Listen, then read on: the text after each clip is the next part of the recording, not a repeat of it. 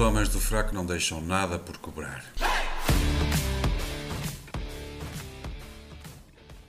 Olá, sejam muito bem-vindos aos Homens do Fraco. O meu nome é Zé Carlos Barbosa, comigo os cobradores de serviço Diogo Bauer e Gonçalo Galvão Gomes. Esta semana vamos, vamos dar apenas duas rapidinhas. Na primeira parte vamos falar do derby PNS Montenegro. Talvez ainda demos ali uma terceirinha, um campeonatos pequeninos. Uh, e na segunda parte vamos falar da tendência para 2003-2027 tons de pele alaranjados, cabelo louco, isto, claro, só lá para as terras do tio Sam. Antes de avançarmos, queria lembrar-vos da parceria que temos com a Prozis, nós, os homens do Fraco e a Prozis. A Prozis é uma empresa líder e de referência em todo o mundo, em suplementos desportivos e muito mais, comida preparada, artigos para casa, equipamento desportivo e eletrónica, enfim, um sem número de coisas. E nós temos um desconto de 10% para vos oferecer. Acedam a www.prozis.com usem o código Homens do Fraco durante o checkout e, ou então utilizem o link disponível na descrição deste episódio. Aproveitem, são 10%, vale a pena. Uh, há tempos difíceis, eh, podem estar ali a aproximar, portanto aproveitem os descontos todos e, e, e, mais algum. Ora bem, muito bem. Hoje o nosso convidado é um visitante uh, pela segunda vez aos nossos escritórios, é jurista, tem 26 anos de experiência na administração pública, isto, claro, no milénio passado, começou no milénio passado, aliás, porque ele no milénio passado foi membro do Senado da Universidade de Lisboa e presidente da Assembleia Geral da Associação Académica da Faculdade de Direito de Lisboa, foi membro da Comissão Política Nacional da JSD, foi diretor do Gabinete de Estudos Nacional da JSD também, foi, foi ainda também presidente da Comissão Política Distrital de Lisboa da JSD e ainda foi deputado da Assembleia Municipal da Amadora.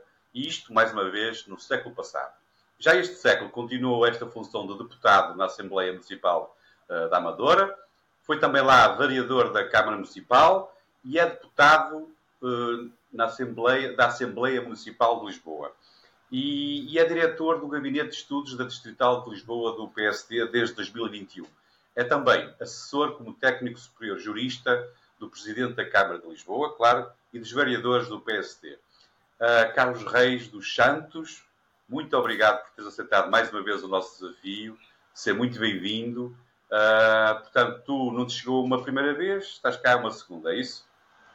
É, parece que sim, gostei tanto. e vejo cá, eu vejo cá aturar a malta mais uma segunda vez. Muito bem. Uh, vamos então avançar, sem mais demoras, para as cobranças de hoje. Começamos pelo primeiro tema. Uh, como eu disse no início, uh, vamos ter dois temas nacionais, se calhar, e um tema internacional apenas hoje. Dois, e, e, e, o primeiro tema nacional, vamos falar então do, do, do, Pedro Nuno Santos contra o Montenegro, um derby. Uh, e eu confesso que quando vocês sugeriram os temas, pensei que estavam a falar de, da mesma coisa, porque queriam falar de um derby e do debates pequeninos. Depois é que eu percebi que chamaram debates pequeninos aos partidos sem assento parlamentar. Não sei para onde é que querem começar, se pelo debate dos, dos dos mais dos medíocres, se pelos debates dos partidos que não tiveram representação na legislatura anterior.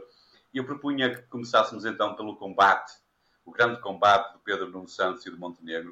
Uh, e começo por ti, Carlos. Uh, eu acredito que tu faças parte da CLAC AD e ia-te perguntar se gostastes do jogo com prolongamento ou, ou achas que eles deviam ter ido a penaltis. Boa noite. Bem, uh, faço... respira fundo. faço parte da CLAC e, tenho, e também da equipa, porque um, sou candidato a deputado aqui pelo Círculo Eleitoral de Lisboa, candidato à Assembleia da República, portanto convém-me mesmo que, Sim, que torcer. convém ao país. Obviamente convém ao país, portanto, a eleição uh, da Aliança Democrática com votos suficientes uh, e com uma maioria sólida suficiente para uh, formarmos governo, para ganharmos o direito a governar. Quanto ao debate, bom, uh, nós já sabíamos à partida, quando o debate ia começar, que hum, quem é que ia ganhar, sempre. Uh, isto porquê? Porque há uma narrativa, a comunicação social tem que fazer sempre uma narrativa de aquilo que os americanos chamam de horse race, e portanto uh, tinha, estando o Pedro Nuno Santos tão para trás e tendo-lhe corrido os outros debates tão mal, tão mal, uh, havia, bastava que ele não morresse politicamente, bastava que ele saísse vivo uh, do debate para o vencer. E, é, é, o jogo das expectativas. As expectativas estavam demasiado baixas, estavam muito baixas e, portanto, convencionou-se uh, a bolha mediática de que ele tinha vencido o debate. Foi uma convenção, convencionou-se, mas aquilo foi uma vitória. Se foi uma vitória, foi a vitória uh, mais frágil, mais pírrica que eu vi nos últimos anos da história de debates, porque logo no outro dia ele estava-se a espetar. Uh, desculpe aqui o jargão, mas estamos à vontade, são os homens do fraco, não é? Sim, sim. Uh. Portanto, veio-se logo espetar literalmente nele próprio uh, se enrodilhar, quatro posições diferentes, uh, tudo culminando naquele debate de todos contra todos, no debate dos oito, em que ele demora dois minutos penosos a tentar explicar uma posição que depois no fim já ninguém percebia, quer dizer, nem eu percebia, já nem os outros percebiam, já ninguém percebia, uh, cheio de adversativas, de possibilidades, de cavites, de atalhos, e se, e se, e se, e se, considerando aqui, mas, entendo, uh, Quer dizer, uh, sinceramente, julgar pelos debates não fiquei nada preocupado. Eu já sabia que esse debate ia ocorrer assim. as coisas são o que são. Há dois anos também o Dr. Rui Rio, perante o comentariado, tinha sovado o Dr. António Costa e depois vimos quem é que ganhou as eleições. Ainda uhum. A idade traz estas coisas. Falaste do século passado acerca da minha, da minha biografia, mas ainda me lembro de um debate, ainda me lembro, ainda sou do tempo, de um debate, uh, muitos anos, uh, do Dr. Fernando Nogueira contra o engenheiro Guterres, uh, em 95 logo, em que os comentadores puxaram pelo Dr. Nogueira, a expectativa estava baixa, ele até ganhou o debate e depois viu-se o que foi. Aliás, seja, aqui mesmo perto. Eu passei por isso com o debate do Carlos Moedas com o Fernando Medina. Toda a gente disse que o Fernando Medina ganhou. Uh, houve ali até um problema ali com o preço do bilhete do, do metro, houve ali um problema ali técnico, o problema da isenção de IMI uh, e do IMT para os jovens, houve ali uma série de duas ou três questões e os comentadores disseram, ganhou Dr. Medina. Bem, depois nas eleições ganhámos nós. É isto. É, é um bocado isso. Uh, ah, um, mas, mas quer dizer, tu dás duas comparações. Antes de envolver aqui o Gonçalo e o Diogo à conversa, deixa-me só colocar-te aqui esta pequena pergunta, esta pequena provocação, porque tu comparas uh, o, o, Carlos Moedas com o Medina, combate Carlos Moedas Medina com o Pedro Nuno Santos uh, Montenegro, uh, e eu olhando para trás, quer dizer, o Carlos Medina, não, o Carlos, o Carlos Moedas e o Medina, o Carlos Moedas ganhou porque ele era mesmo bom ou porque Medina, quer dizer, era mesmo muito mau? Pá, muito sinceramente, pelas pois é duas é isso, coisas. É isso que eu quero saber. Sinceramente, estamos aqui para ser sinceros e, portanto, sem, sem jogos. Sinceramente, pelas duas coisas. O Carlos Moedas era de facto um candidato único naquele contexto, era a única pessoa que podia arrancar uma vitória naquelas circunstâncias. Repara, com a IEL de fora, eh, no, no auge do seu trend e do seu likeliness uh, de fora, com o Chega já a ascender em ascensão, um, com uma gestão autárquica que as pessoas até consideravam minimamente eficiente. Um, e, portanto, o Carlos Moedas era a única pessoa possível para isso e, de facto, ele tem uma empatia, uma capacidade de empatia com as pessoas uh, que é difícil de encontrar num político hoje em dia. Ele está mesmo... E o Montenegro tem, tem essa mesma capacidade? E o, e o Medina é uma pessoa que não atrai as pessoas. Quer dizer, ele é um político que não atrai, ele não, não, não gera calor. Uh, não gera raiva, não gera ódio, mas também não gera calor. É um líder frio. E pior do que isso, a gestão do poder tornou-o arrogante.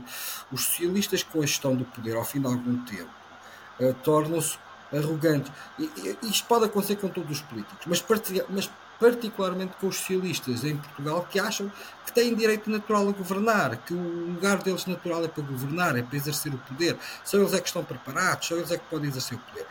E, e aqui o que aconteceu em Lisboa foi, de facto, uma desistência da, da parte da população em relação à medida. Já estavam e é- fartos. É, e é possível comparar aqui esse, esse combate com este combate que está agora a deparar? entre o Montenegro não, não e o Pedro Nuno. Não é possível, eh, é, é possível em determinada medida, mas não totalmente. Obviamente os protagonistas são diferentes. Nós estamos a combater contra o doutor, eh, contra o Pedro Nuno Santos, não é contra o António Costa, eh, e portanto aqui o fator incumbência não, não, não joga tanto valor. Mas o fator incumbência fundamental é a marca PS, é o Partido Socialista, são estes oito anos. E o Pedro Nuno Santos está aqui metido aqui numa camisa de 11 varas, que é não pode deitar o legado para todo para fora, uh, para debaixo do autocarro, mas também uh, não pode, uh, mas também não pode colar-se totalmente à calamidade na habitação, nos serviços públicos, na, com, com os setores profissionais mais estruturantes e impactantes da sociedade todos em conflito ou nas ruas. Portanto, ele tem aqui um problema e, sinceramente, eu acho que as pessoas estão cansadas, estão fartas, são oito anos, e foram oito anos em que muitas pessoas sentem que o dinheiro foi deitado à rua. Quer dizer, com o engenheiro Sócrates nós chegámos a uma bancarrota, mas mal ou bem as estradas estão aí, não é? ainda estão aí as estradas, ainda estão aí algumas escolas recuperadas, ainda estão aí algumas coisas feitas. Aquilo que as pessoas me perguntam na rua, algumas pessoas, assim falarmos nas ações de campanha, porque as ações de campanha também servem para isso, não é só para fazer o boneco para a televisão, que somos muitos, também, também dá para falarmos ainda há uns tempos, eh, há dois dias ou há três dias, um senhor me perguntava: não sei o que é que estes gajos fizeram ao dinheiro. Porque eles uh, tiveram uma montanha de dinheiro, uh, despejaram, aliás, dinheiro na saúde, por exemplo. O Ministério da Saúde é um caso paradigmático. E atingimos praticamente o caos. 4 milhões e meio de portugueses têm seguro de saúde privado. Quer dizer, isto é uma fuga total. 25% dos, dos miúdos no ensino secundário já estão em, em colégios privados. Em oito anos, em oito anos foram 32 uh, eh, hospitais privados inaugurados. Zero públicos. Zero. Bola. Zero. Uh, epá, o que é que se passa aqui? Isto é o grande mistério. E eu, eu posso estar enganado. Posso estar enganado.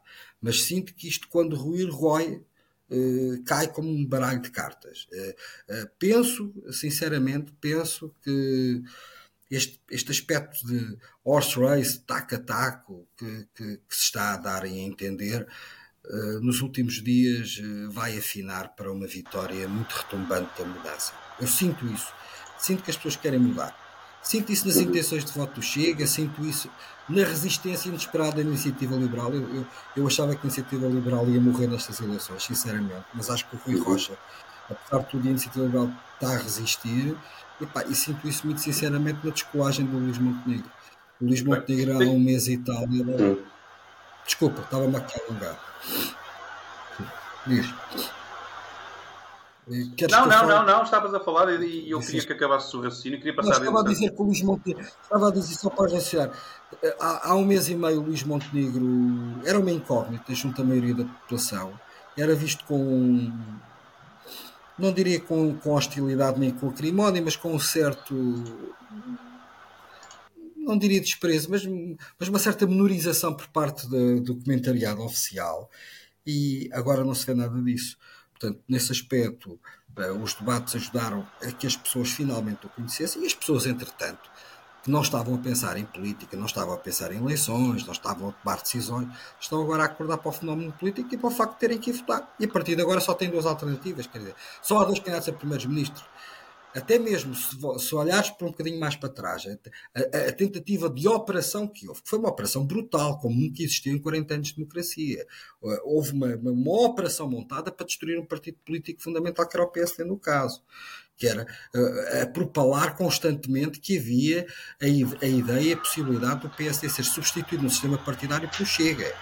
Uh, e, e, isto era uma operação uh, claramente criada por especialistas em comunicação, em estratégia política, alicerçados na popularidade do André, alicerçados também no facto de que o André durante muito tempo ocupou o espaço mediático quase sozinho.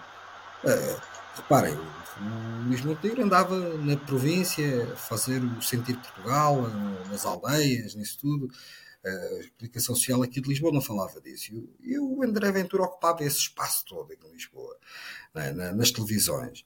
Ah, isso depois acabou. Quer dizer, vocês reparem no tempo de antena que o André Ventura tinha o mês passado e no que tem agora neste momento. Portanto, as coisas neste momento já estão a afinar uh, estão como nós uh, achávamos que iria correr, e agora isto está-se a transformar numa corrida com duas narrativas. da nossa parte, cavalgar o desejo de mudança, o querer mudar, uh, dar aqui uma, um ar positivo e de esperança às pessoas, isto pode mudar alguma coisa, e do outro lado o medo, papão, vêm à direita, querem privatizar tudo, vão, uh, acordos secretos, há não sei o quê, só lhes resta o medo. Só lhes resta o medo, não lhes resta mais nada. Portanto, eh, e agora o Pedro Santos com a bola alta nos cartazes, com a mãozinha, 25. O problema é que, sinceramente, a maior parte dessa, desse pessoal que possa gostar dessa estética não tem, neste momento, eh, a razão moral. Não tem razão moral nenhuma. Porque não podem ir eh, ao Rio Tinto, ou aí em cima, ou ao Algarão, aqui embaixo, a um centro de saúde, falar com as pessoas e falar-lhes que amam muito o Serviço Nacional de Saúde. As pessoas uh, mandam-nos à fava, não é? É isso.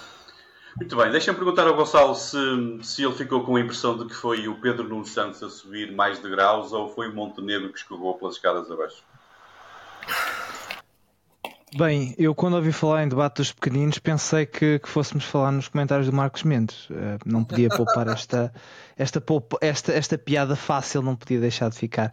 Deixa-me começar por saudar quem nos ouve. Um grande abraço para os meus camaradas José Carlos e Diogo e um cumprimento especial ao meu amigo Carlos Reis, que independentemente dos meus políticos, dos meus sentimentos políticos pela AD, Espero ver na, na Assembleia da República e estou certo que dará um contributo que é essencial e qualitativo à democracia. Portanto, eu sou uh, CR17 uh, e estou uh, genuinamente à espera, a desejar que sejas eleito, apesar de, como já como é público, não sou propriamente um apoiante da AD nesta eleição.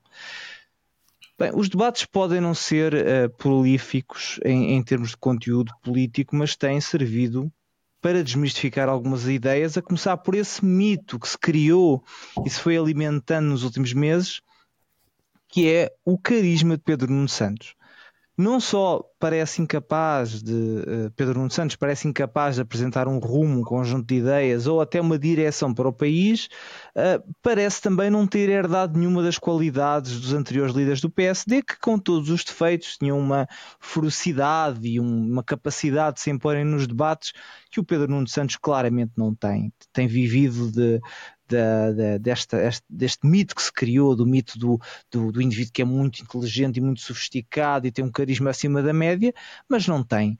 E, e de resto, o, o Luís Montenegro, apesar de ter estado melhor e, e geralmente bem na maioria dos debates, uh, cometeu aquele erro que nós já aqui debatemos aqui, ah, nós já debatemos aqui, perdão, algumas vezes, que foi aquele desperdício de tempo nos últimos meses a desenhar aquelas linhas vermelhas e azuis e, e, e a debater a oposição à direita antes até de falar na oposição à esquerda, uh, tendo uh, tendo em crer nas sondagens, isso vai implicar necessariamente que não vai formar um governo com maioria, porque não vai ter, não vai ter uh, mandatos para isso. Uh, isso significa que não vai reformar o país como é preciso, isso significa que possivelmente nem vai cumprir um debate inteiro, e isso é, sem sombra de dúvida, um, um problema.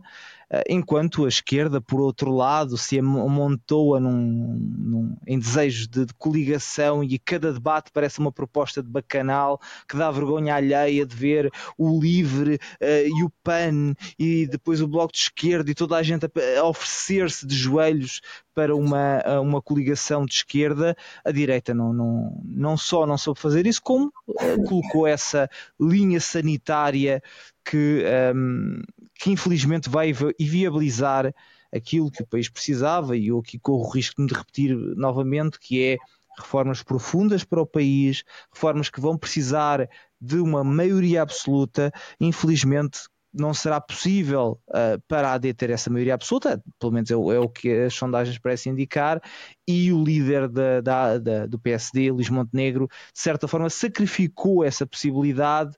Uh, mas em, em jeito sumário, o Montenegro tem, tem estado muitos patamares acima do Pedro Nuno Santos, uh, o que era expectável. O, o, o, o Luís Montenegro não é um péssimo político, para já já está nisto há algum tempo, é um indivíduo que reconhece alguma inteligência, uh, mas uh, não tem na minha opinião, na minha miserável e, e modesta opinião, eh, não tem tido a melhor gestão política do, dos eventos. Mais uma vez, devia ter-se focado nas soluções para o país, devia ter fintado e, e dado a volta à estratégia do PS. O, o PS orquestrou muito bem a estratégia, que foi vamos vender a ideia do Chega e das linhas vermelhas, e enquanto Chega vai crescendo, e o PSD se recusa a fazer qualquer tipo de aliança, que atenção, eu reconheço que fazer alianças com o Chega seria extremamente difícil. Estamos a falar de um partido que tem uma política económica uh, extremamente estatizada, uh, que, que, que, tem uh, algumas incoerências que são muito difíceis de conciliar, e eu tenho perfeita noção que seria difícil para o PSD ou para qualquer outro partido fazer uma aliança uh, pós-eleitoral com o Chega ou, ou, fazer qualquer tipo de, de, de, um, de um, agreement, peço desculpa, isto são efeitos imigrante que me vai faltando já acordo, o léxico, acordo. mas fazer acordos seria difícil fazer acordos com, com um partido daquela natureza, mas o facto de a priori ter feito esta, essa exclusão, basicamente o, o que fez foi que nós agora sabemos que a direita não vai ter uma maioria no Parlamento. E isso é um problema, porque a fase em que o país está não é para brincadeiras. Isto é um. Nós não, não podemos ter um governo relativo. Temos, temos que ter uma maioria absoluta no, no, no, no Parlamento que, em que possamos fazer reformas na justiça, na segurança social, na saúde, na educação e, e não podemos estar à espera que uh, o Chega na oposição, que é como eu disse no programa passado, a posição mais confortável para o Chega. A melhor coisa que podia acontecer ao Chega era crescer, mas ficar na oposição. A pior coisa que podia acontecer era ter que entrar para um governo. Porque muitas das propostas que o Chega e André Ventura se propõem seriam imediatamente destruídas assim, assim que ele se sentasse num, num, num ministério ou, num, ou, ou, até numa posição no Parlamento em que estivesse coligada com o governo. Porque uh, aí não teria que fazer oposição, aí teria simplesmente que um, aplicar muitas das ideias que tem dado a vender e com, com os desafios que isso apresentaria. E, entretanto, já, já me estiquei, mas basicamente para dizer que um, o Montenegro esteve melhor no debate, sem sombra de dúvida. Muito bem. E Diogo, já agora, para te incluir também nesta, nesta conversa, uh, se fosses, imagina, não te estou a chamar nada, ok? Mas se fosses um dos burros que está em cima do meio da ponte depois de ouvires os dois pastores, um um lado da esquerda, o outro do lado da direita, portanto a esquerda amável e generosa e a direita séria e endinheirada, para onde é que tu ias fugir? Ora diz lá, para onde é qual é que, que te conseguia chamar? Tu que estás indeciso. A, resposta óbvia a essa pergunta é claramente uh, atirava-me da ponte, não é? Uh, mas antes de mais, mandar um, um, um, enorme abraço a toda a gente lá em casa e a vocês, e obviamente um especial ao Carlos. É muito bom o nosso Chrome repetido, é muito bom tê-lo de volta. Já estamos há muito tempo a pensar em, em, em, em trazê-lo, até para debatermos uma discordância essencial que nós temos, que vai, ficará para, para, para, a segunda parte. Já lá vamos, e já agora pedir imensa desculpa uh, por te sujeitar a isto depois de ter estado num debate uh, da ILGA, ninguém merece vai ser um dia que não é para tu recordares, mas pronto, são dias maus, toda a gente tem. Um, em, relação ao, em relação ao debate, eu confesso que um, eu confesso que só vi o debate para poder gravar este episódio, não o vi em direto, nem o vi nos dias seguintes, uh, porque enfim, já, já manifestei a minha opinião pela utilidade e interesse destes debates. Este até foi engraçado, rima algumas vezes.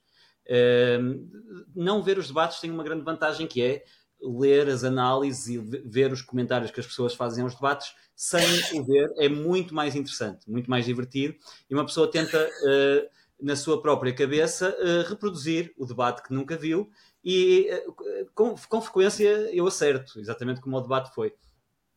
neste caso, o que me foi, foi certo, analistas disseram que o Pedro Nuno Santos ganhou o debate, isso normalmente indicar-me-ia que o Luís Montenegro eh, foi o real vencedor, e, e portanto eu, eu, quero prefaciar isto, que na verdade o meu prefácio vai ser quase todo o meu comentário, mas queria prefaciar dizendo que ambos para mim representam um bocadinho política do, do, do século passado, as pessoas já começam a perder a paciência, uh, eu sei que começo, por palavras demagógicas ou, ou, ou verborreicas. Uma pessoa retira o invólucro polido e acaba por não encontrar nada de substancial ou de, de interessante. E, portanto, esta, esta ressalva é, é, importante. Para mim, este, este tipo de formato de, de debate está, está ultrapassado, que é um formato um, circense, sensacionalista, portanto, portanto, nada do que eu posso, possa dizer sobre o debate tem necessariamente a ver com o conteúdo, porque ele é pouco discernível no meio daquele pântano. E este debate foi particularmente uh, uma peixeirada.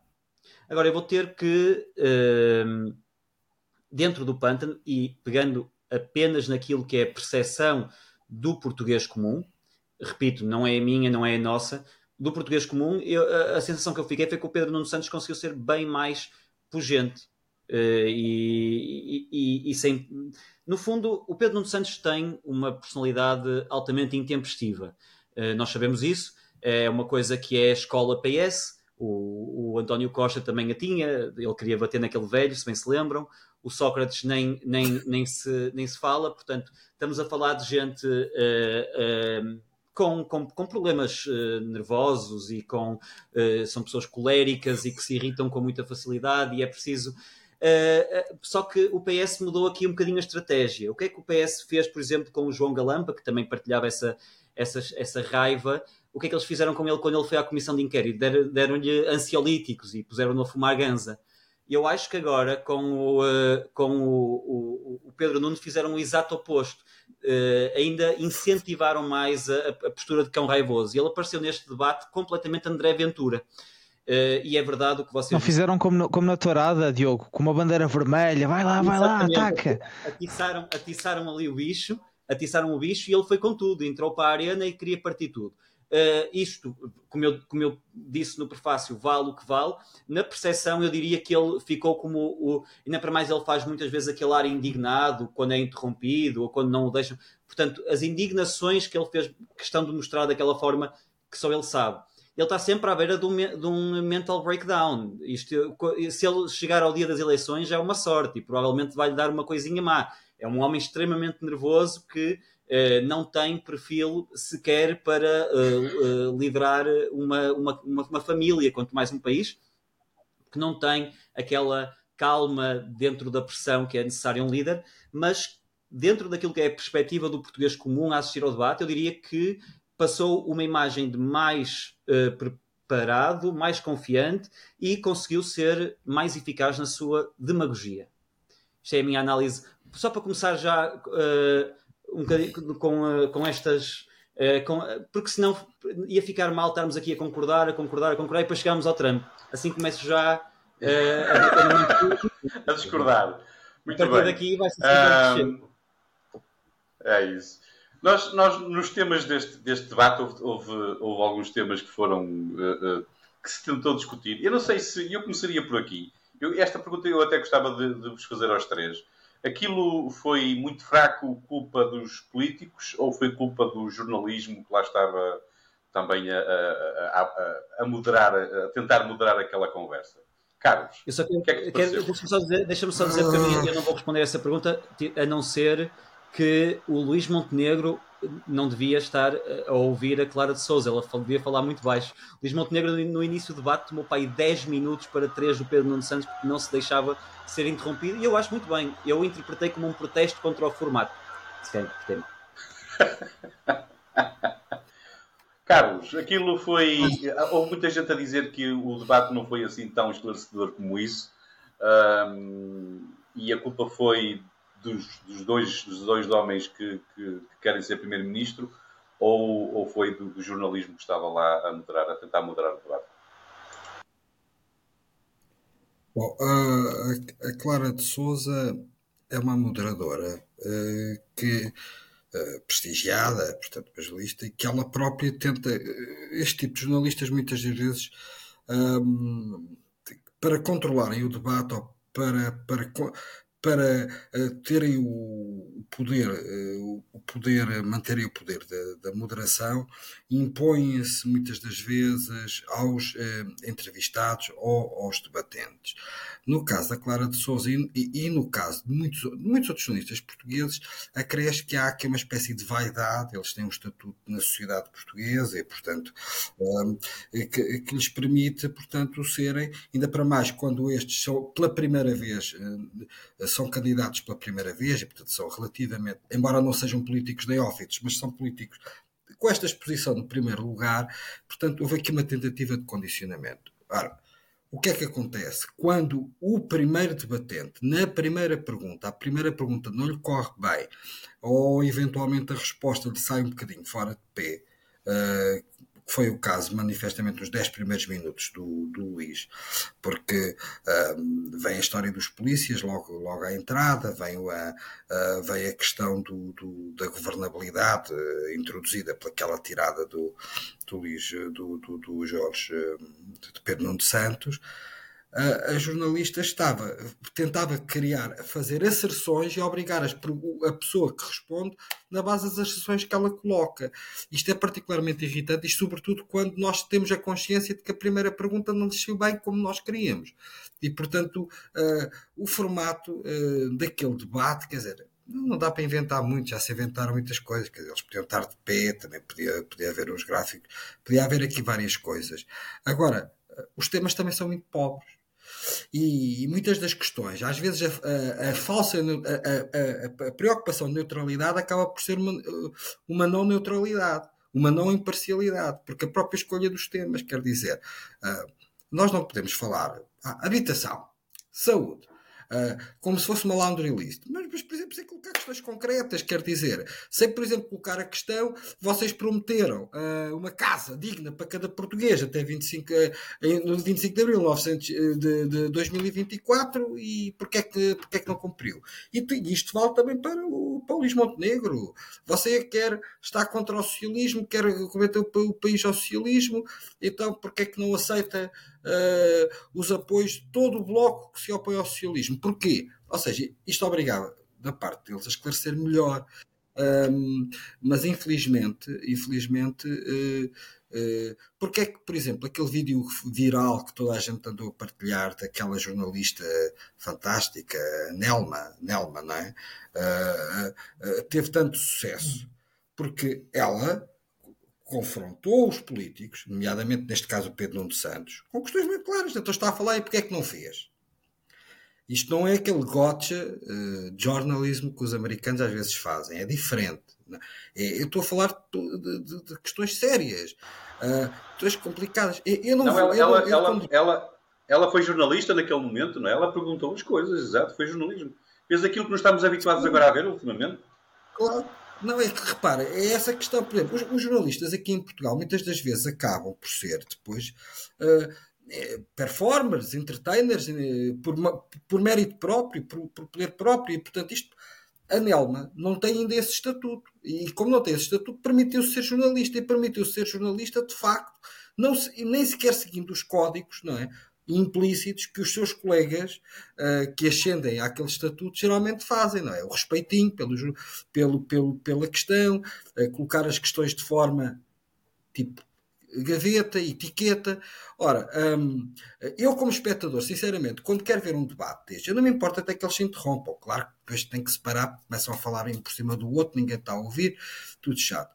Mas eu quero é que ela deixa o político falar e que ela não se ponha ali a falar ali por cima dele. Não, sei se estão a entender. Ela faz a pergunta e depois não tem que estar ali a criar uma asserção moral para que ele depois tenha que responder. Quer dizer, eu já vi jornalistas, uh, uh, não sei se foi o caso dela, mas por exemplo, às vezes fazerem introduções a perguntas do, do minuto, dois minutos e tal.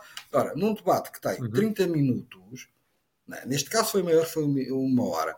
Mas quer dizer, não estou ali para ouvir a explanação de, de, do jornalista ou da jornalista. É chegar nesse aspecto, alguns dos debates que de 2008 e 2012 nos Estados Unidos foram exemplares. Alguns, não te falo de todos, mas alguns.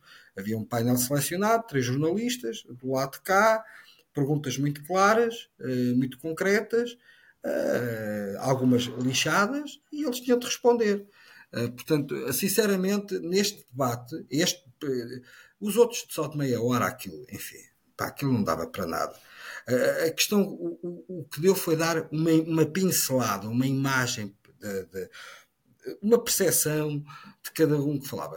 Percepções ao que nós tivemos dali o Paulo Raimundo uh, é um senhor estimável, mas é isso mesmo, é um senhor qualquer que, que, que o Partido Comunista encontrou lá no quarto de funcionários e que dirigiu a Cidade Jovem. Isto é a mesma coisa que, sei lá, termos uma empresa e de repente, olha, está ali aquele tipo ali contínuo, vamos buscar.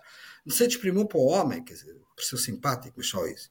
É? O Rui Rocha, o que é que nós vimos ali do, do Rui Rocha? Pá, nem bom nem mau e tal. Mas, mas não gostas do novo look dele? Eu acho que eles à sexta vez uh, já conseguiram mais ou menos acertar. Ou então nós desistimos, já desistimos de, de, de todos de, e já nos habituámos, porque aquilo foi pronto. Para aceitar. Agora, como é óbvio, quer dizer, eh, tu não podes transformar um homem com aspecto contabilista de classe média de do norte, de, de Braga, ou uma coisa desse género, não é? Num tipo cool que agrada à malta do Príncipe Real cá em Lisboa. Não dá, é impossível, não dá, não, não dá, coitados. Bem lhe podem tirar os óculos, bem lhe podem pôr a camisola redonda, bem podem... Pá, não dá, aquilo não colhe. Uh, tanto é que quando ele esteve melhorzinho foi mesmo que a gravatinha uh, no debate uh, e, e a falar das coisinhas que, que ele sabe falar e que ele consegue falar. Faltava-lhe, claro, os óculos nesse aspecto, às vezes quando se tira a autenticidade. Por isso é que também as coisas correram mais, pior ao Pedro Santos e o Diogo teve muito bem explicar isto, esta questão psicológica. Quando põe o Pedro Santos num fato de tipo moderado, a tentar moderado, a tentar ser. É que o moderado que ele não é, porque Pedro Santos é um marxista.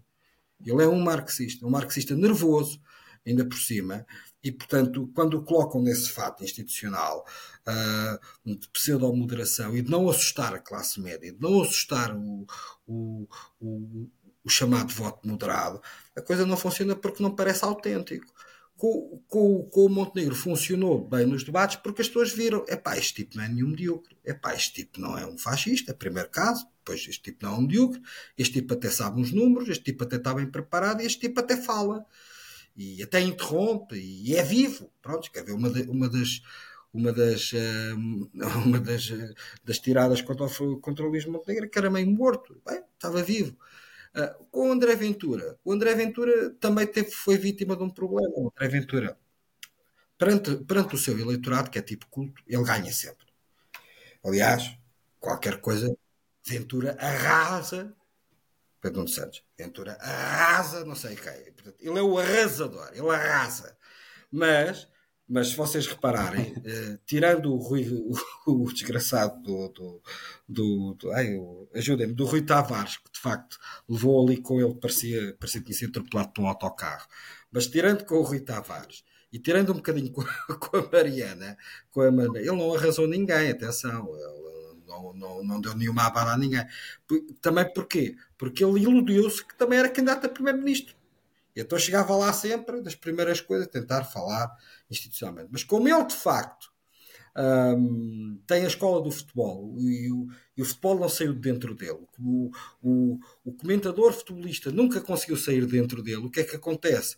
Ele, à, à primeira castada, à primeira tirada, à primeira alfinetada, pronto, desconstruía-se logo todo e vinha ao velho Ventura do comentário futebolístico. E por isso também, nesse aspecto, essa transmutação psicológica, que era ele passar a barreira dos 15% para chegar aos 20, 22, ser o novo Salvini, uh, ser o novo não sei o quê, o, o, um Abascal bem sucedido, não é?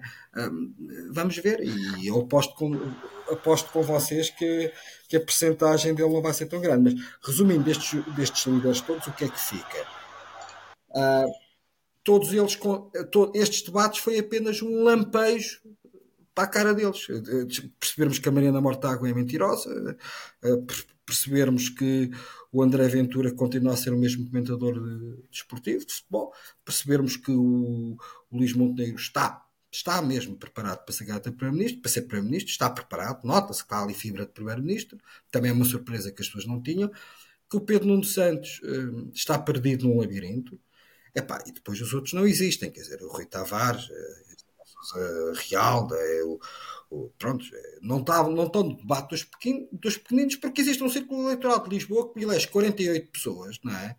Uh, e portanto permite que estas três pessoas possam estar ali naquele debate, porque só estavam a fazer companhia ao senhor do MRPP e à senhora do Rir, à doutora Márcia.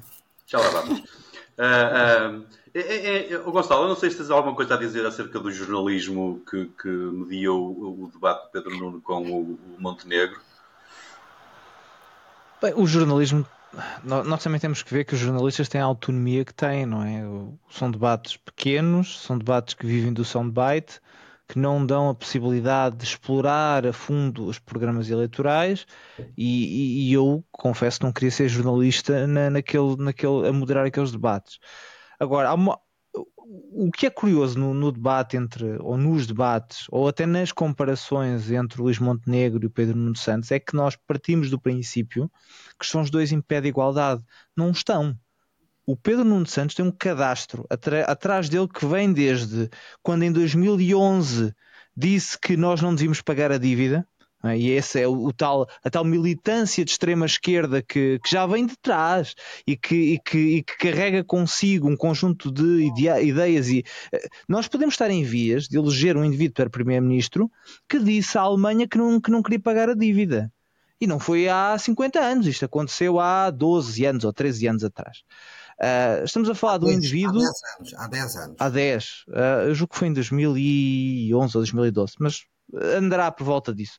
Uh, estamos a falar um indivíduo que fez a gestão da TAP num negócio uh, terrível, uh, com contratos que nós hoje temos a perfeita convicção e certeza que não foram conduzidos da melhor maneira.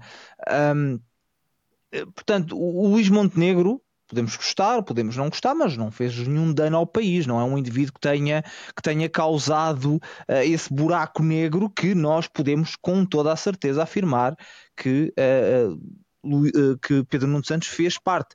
Pedro Nuno Santos foi, um, foi em tempos um homem de confiança de António Costa, até ser despedido por ser incompetente, não é? Foi incompetente, considerado incompetente num governo de António Costa. E, e nesse sentido, uh, parece-me que o nivelar a mesa é de certa forma uma injustiça em si mesmo. Não, não, não temos que levar a mesa. O Luís Montenegro foi um, um, julgo que foi líder parlamentar.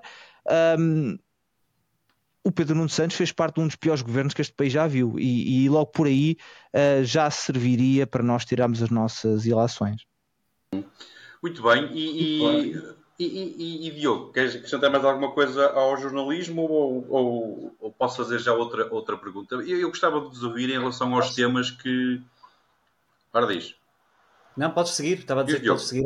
Podes, seguir, podes seguir então, é, podes eu, porque, porque falar, tentou-se falar de alguma coisa, mas não se falaram, não se falou, ou praticamente não se falou dos jovens, uh, e não se falou muito, ou melhor, não se falou nada da situação internacional que estamos a, a viver neste momento. E, e, isto parece que os candidatos a primeiro-ministro não, não têm interesse nisto, ou então o próprio jornalismo também não, não teve interesse em que eles manifestassem alguma opinião. E eu às vezes pergunto se, se é o, Pedro Nuno Santos e o Montenegro que, que, que, estarão a ler agora ao mesmo tempo o livro de Saramago e acreditam que já somos uma, uma jangada de pedra no meio do Atlântico, por isso não temos nada que nos preocupar com o que se passa à, nossa volta. E em relação aos jovens, eu, eu lembrei-me que faz sentido depois daquilo que aconteceu no último, no último debate em que estavam todos, porque os jovens entraram por lá dentro, eles não falam neles, eles entraram por lá dentro e tiraram com latas de tinta, e portanto eles não querem falar muito dos jovens com medo da reação dos, dos, dos mais jovens e, e, e, gostava de ouvir a vossa opinião. Carlos, começava, começava por ti. Achas que eles não querem falar muito dos jovens com medo deles e porque é que não falam da, da, da situação internacional? Qual, é a nossa, qual será a posição deles quando, estarão, quando, quando chegarem ao poder? Bem, é, em relação a, a AD, a posição, é a mesma, quer dizer, não vai haver problemas absolutamente nenhums, não vai haver dúvidas sobre as nossas alianças, sobre o nosso, um, nosso nossa pertença ao nosso quadro internacional. Agora vamos ver, isso depois vai haver para, para outra parte, é quadro internacional é que vai ser, não é? Se ainda vai haver algum quadro internacional, se ainda vai haver alianças, se ainda vai. Mas isso é para depois, mas seja como for, não vai haver equidade. Agora, Pedro Nuno Santos tem um problema, reparem uma coisa. o PS que ele representa e aquela geração é, é um contínuo ideológico entre o PS e o Bloco de Esquerda.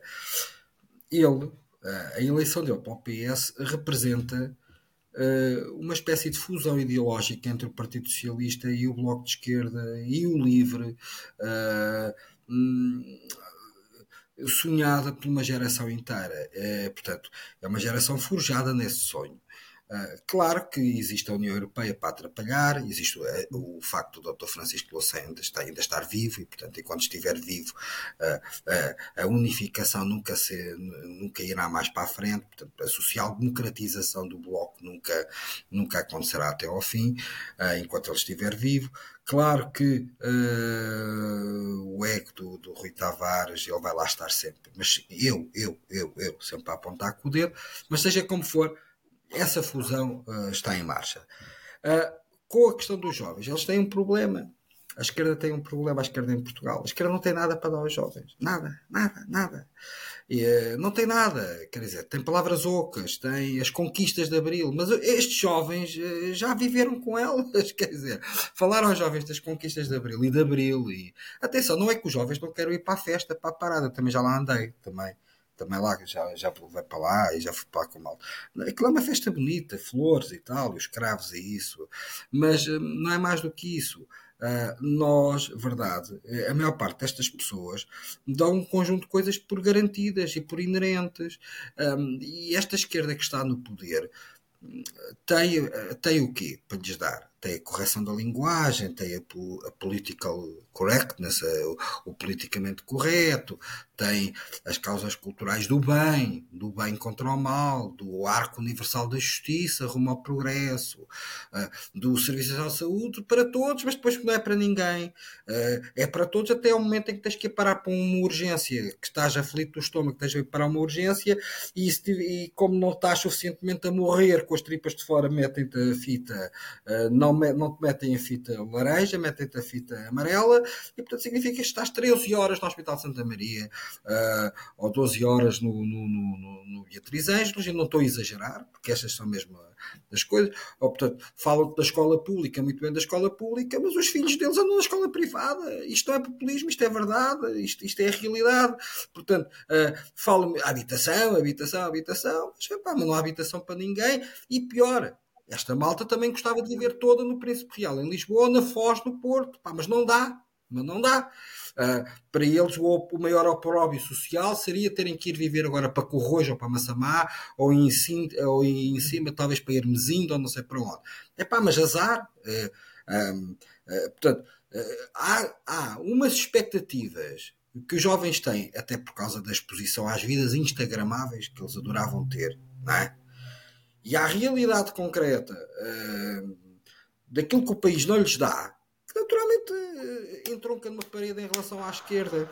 Uh, obviamente que os miúdos mais chegados ao Chega são miúdos, muitos deles nem sequer têm idade de votar, são mais atraídos pela estética, pelo TikTok, por essas coisas. À medida que os miúdos entram para as faculdades, entram no mercado de trabalho, vão-se deschigagizando, não é? Desculpa a palavrão, e tornam-se. Mas mantém-se o espectro da direita. Uh, do centro-direita, da direita democrática, porque as pessoas querem que isto funcione. As pessoas querem um país que funcione. Não querem um país que fale, não é? Eu, eu venho de um debate que é um exemplo disso. Ai, os problemas de saúde destinados à população LGBT. Epá, mas está bem, mas e a população LGBT, quando parte uma perna, tem que estar 14 horas à espera no hospital. Tem cuidado com o que disse, que Isabel Moreira é fã do nosso programa e pode estar a ouvir. Uh, por isso, cuidado tá, eu, tenho muita, eu tenho muita estima pela Isabel, mas pronto, a Isabel, a Isabel vive no seu mundo, não é? Vive lá no seu mundo. Mas pronto, a, a verdade, a verdade é que, é que esta explica-se, pá, é óbvio, todas as gerações, esta coisa do, do, do, do climáximo, e disto tudo. Epá, estes estão os tipos que eram os herdeiros uh, de há 40 anos do não ao nuclear uh, e uh, pela paz e que, se, e que se abraçavam e que se atiravam para as estradas para que os mísseis, os mísseis Pershing 2 que o Reagan e a malta dos Estados Unidos estava aqui a colocar, como Mitterrand, o Helmut Kohl e a Thatcher aceitaram colocar na Europa, não queriam. Né? Isto são São medos quase milenaristas, quer dizer, constantemente. Não. É? Eu ainda sou do, ainda sou do tempo esta expressão é horrível, destas expressão, mas pronto. ia haver o bug do milénio, depois era o ano 2012, não é? Aqui uma profecia maia, também que o mundo ia acabar, não sei o quê. Portanto, eu não estou a desvalorizar. E depois de eu dizer isto, alguém ouvi está a dizer é revisionista, está a desvalorizar as alterações climáticas, está não sei o quê. O que isto provoca? Provoca depois que a maioria das pessoas são normais. O que é que a maioria das pessoas quer? A maioria das pessoas quer dinheiro no bolso e quer ter paz e sossego na sua vida. É o que a maioria das pessoas quer. Quer, saúde, quer as coisas normais da vida, quer ser feliz, no fundo, pá, ter dinheiro, viver bem, dizer que não o chateia a cabeça, construir os seus projetos de felicidade. Ora, obviamente, quando depois tens a juventude, que não é a juventude, a minoria ativista, não é? A minoria da extrema-esquerda a tirar uh, ovos e não sei mais o quê. Pá, manifestação por causa da habitação. Muito bem, vamos para a manifestação por causa da habitação. Não quero um inclino sionista. Uh, o capital sionista fora da Boa Vista. Não é? Capital sionista fora da Boa Vista. Não quer inimigo sionista. Epá, eu estive num debate, num debate, onde toda aquela gente deveria, por natureza, defender Israel. E há uma tipa do Bloco de Esquerda que vem doutrinar nesse debate a comunidade LGBTQI a não apoiar Israel, porque Israel está a matar pessoas em nosso nome e porque o Washington é uma ferramenta de controle e opressão da comunidade. E eu, eu, obviamente, não disse aquilo para não ser sofrado, porque eu estava para tomar audiência hostil. Não é? Minha vontade era dizer: é pá, devias pegar na tua namorada e devias fazer esse proselitismo todo em Gaza ou esse proselitismo todo em Nablus e ver o que é que te acontecia com a tua namorada. É, pá, é, é, um problema muito complicado. É um problema muito complicado. Mas, mas o, o, o PSD está a conseguir falar para esses jovens que tu ainda agora Estamos, é, é, é assim, estamos, mas com algum atraso. O que é que aconteceu? Uh, nós acordámos para isto e, e agora não vou meter aqui nenhuma, nenhuma inconfidência, mas é verdade, quer dizer, isto, nós acordámos para isto um bocado assustados quando começámos a olhar para os números e quando começámos a verificar realmente que tínhamos ali, não era um problema, porque eu acho que ainda não tem grande tradução eleitoral, que é o que eu estou a dizer. O, mas, por exemplo, quando uma miúda com a minha afilhada, por exemplo, está no, me vem dizer a mim que os, os colegas dela estava quase tudo para o chega, quer dizer. Um, obviamente que nós tivemos que acordar e, portanto, tivemos que adaptar a nossa campanha e, vocês notam e devem notar que há uma diferença neste momento em termos de comunicação digital da nossa parte, de imagem digital, de, de, de engagement nas redes e tudo isso. É um esforço, estamos a tentar ir atrás, mas atenção, mas uh, vamos um bocadinho atrasados para o comboio. E aí ele também tem que começar a andar nisto, porque aí ele não pensa que é só com cartazes engraçados, porque uhum. os cartazes funcionaram há 6, 7 anos. Vocês uhum. sabem como é que é isto das modas, as modas passam, é? já não ligam aos cartazes engraçados. Até aqueles cartazes do, do pano, das touradas só na cama, toda a malta pensa que é o IKEA, não é? Eles puseram o pano em coisinho muito pequenino e as pessoas pensam que é o IKEA que fez aquela. Exatamente. É mas é isso. Gonçalo, uh, e, e, tu? Uh, tu, tu lembras eu não sei se vocês se lembram que eles disseram, andaram ali no, no, no debate, uma parte em que acusaram, trocaram acusações. Tu és um impreparado, não senhor, tu é que és, não, não, tu é que és. Uh, Gonçalo, quem é que te pareceu melhor preparado? Ou quem é que está melhor preparado para ser primeiro-ministro, Gonçalo? Bem, essa pergunta é difícil. Uh, quem? Eu, como no episódio passado tive a oportunidade de mostrar, votei em todos os partidos.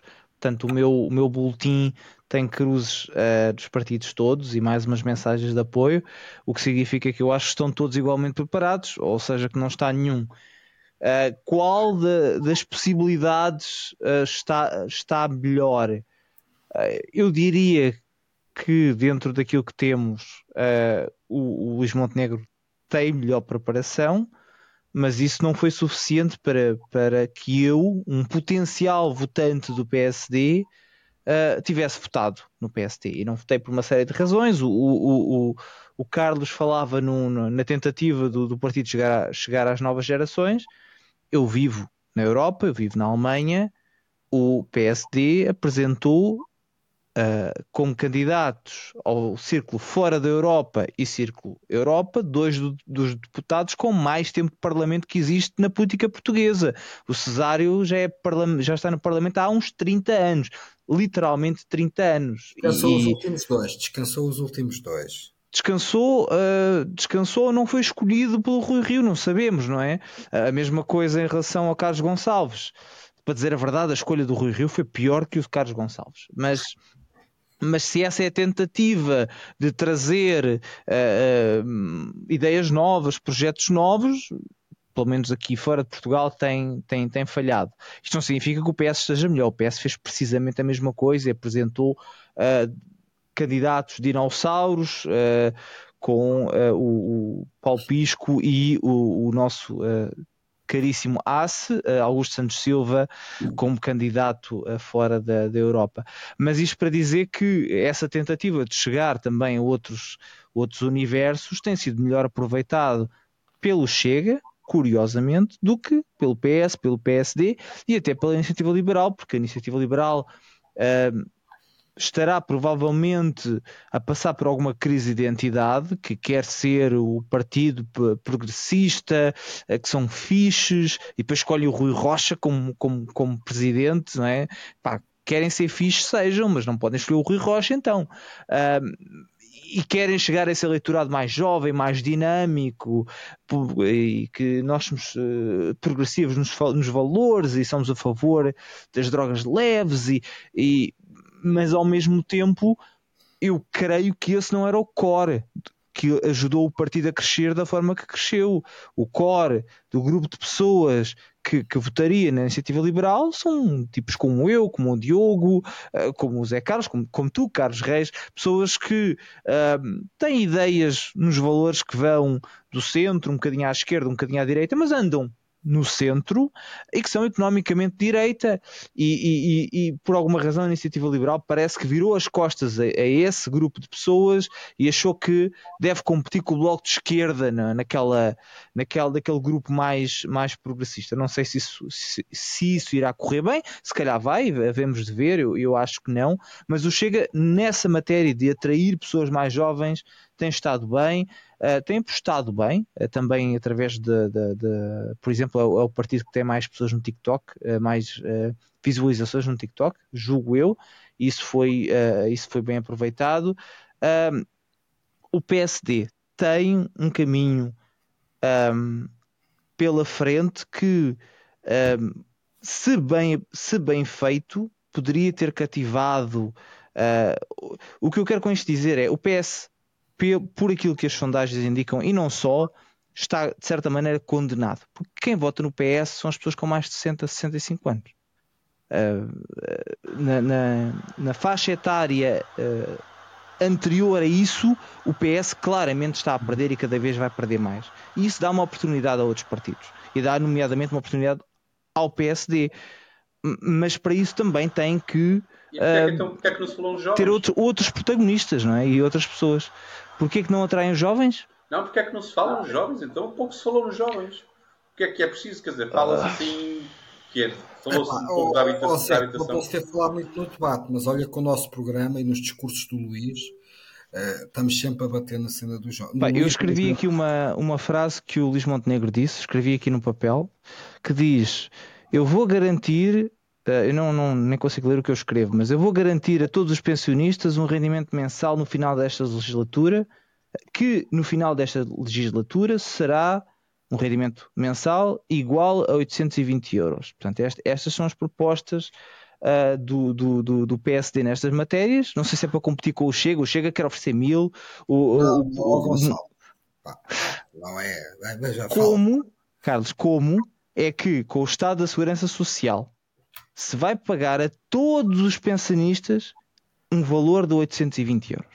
Como? Calma, calma, tens de perceber a proposta. Calma, vai-se pagar. Ajuda-nos a, a, entender. É, é, muito simples. Imagina, um pensionista, tu não vais agora de repente aumentar as, as pensões todas até atingirem 820 euros. O que tu vais é garantir que aquelas pensões que estão abaixo, no, no, no domínio do complemento solidário para idosos, atinges um rendimento de 820 euros. E como tu sabes, o complemento solidário para idosos uh, obedece a uma verificação em condição de recursos.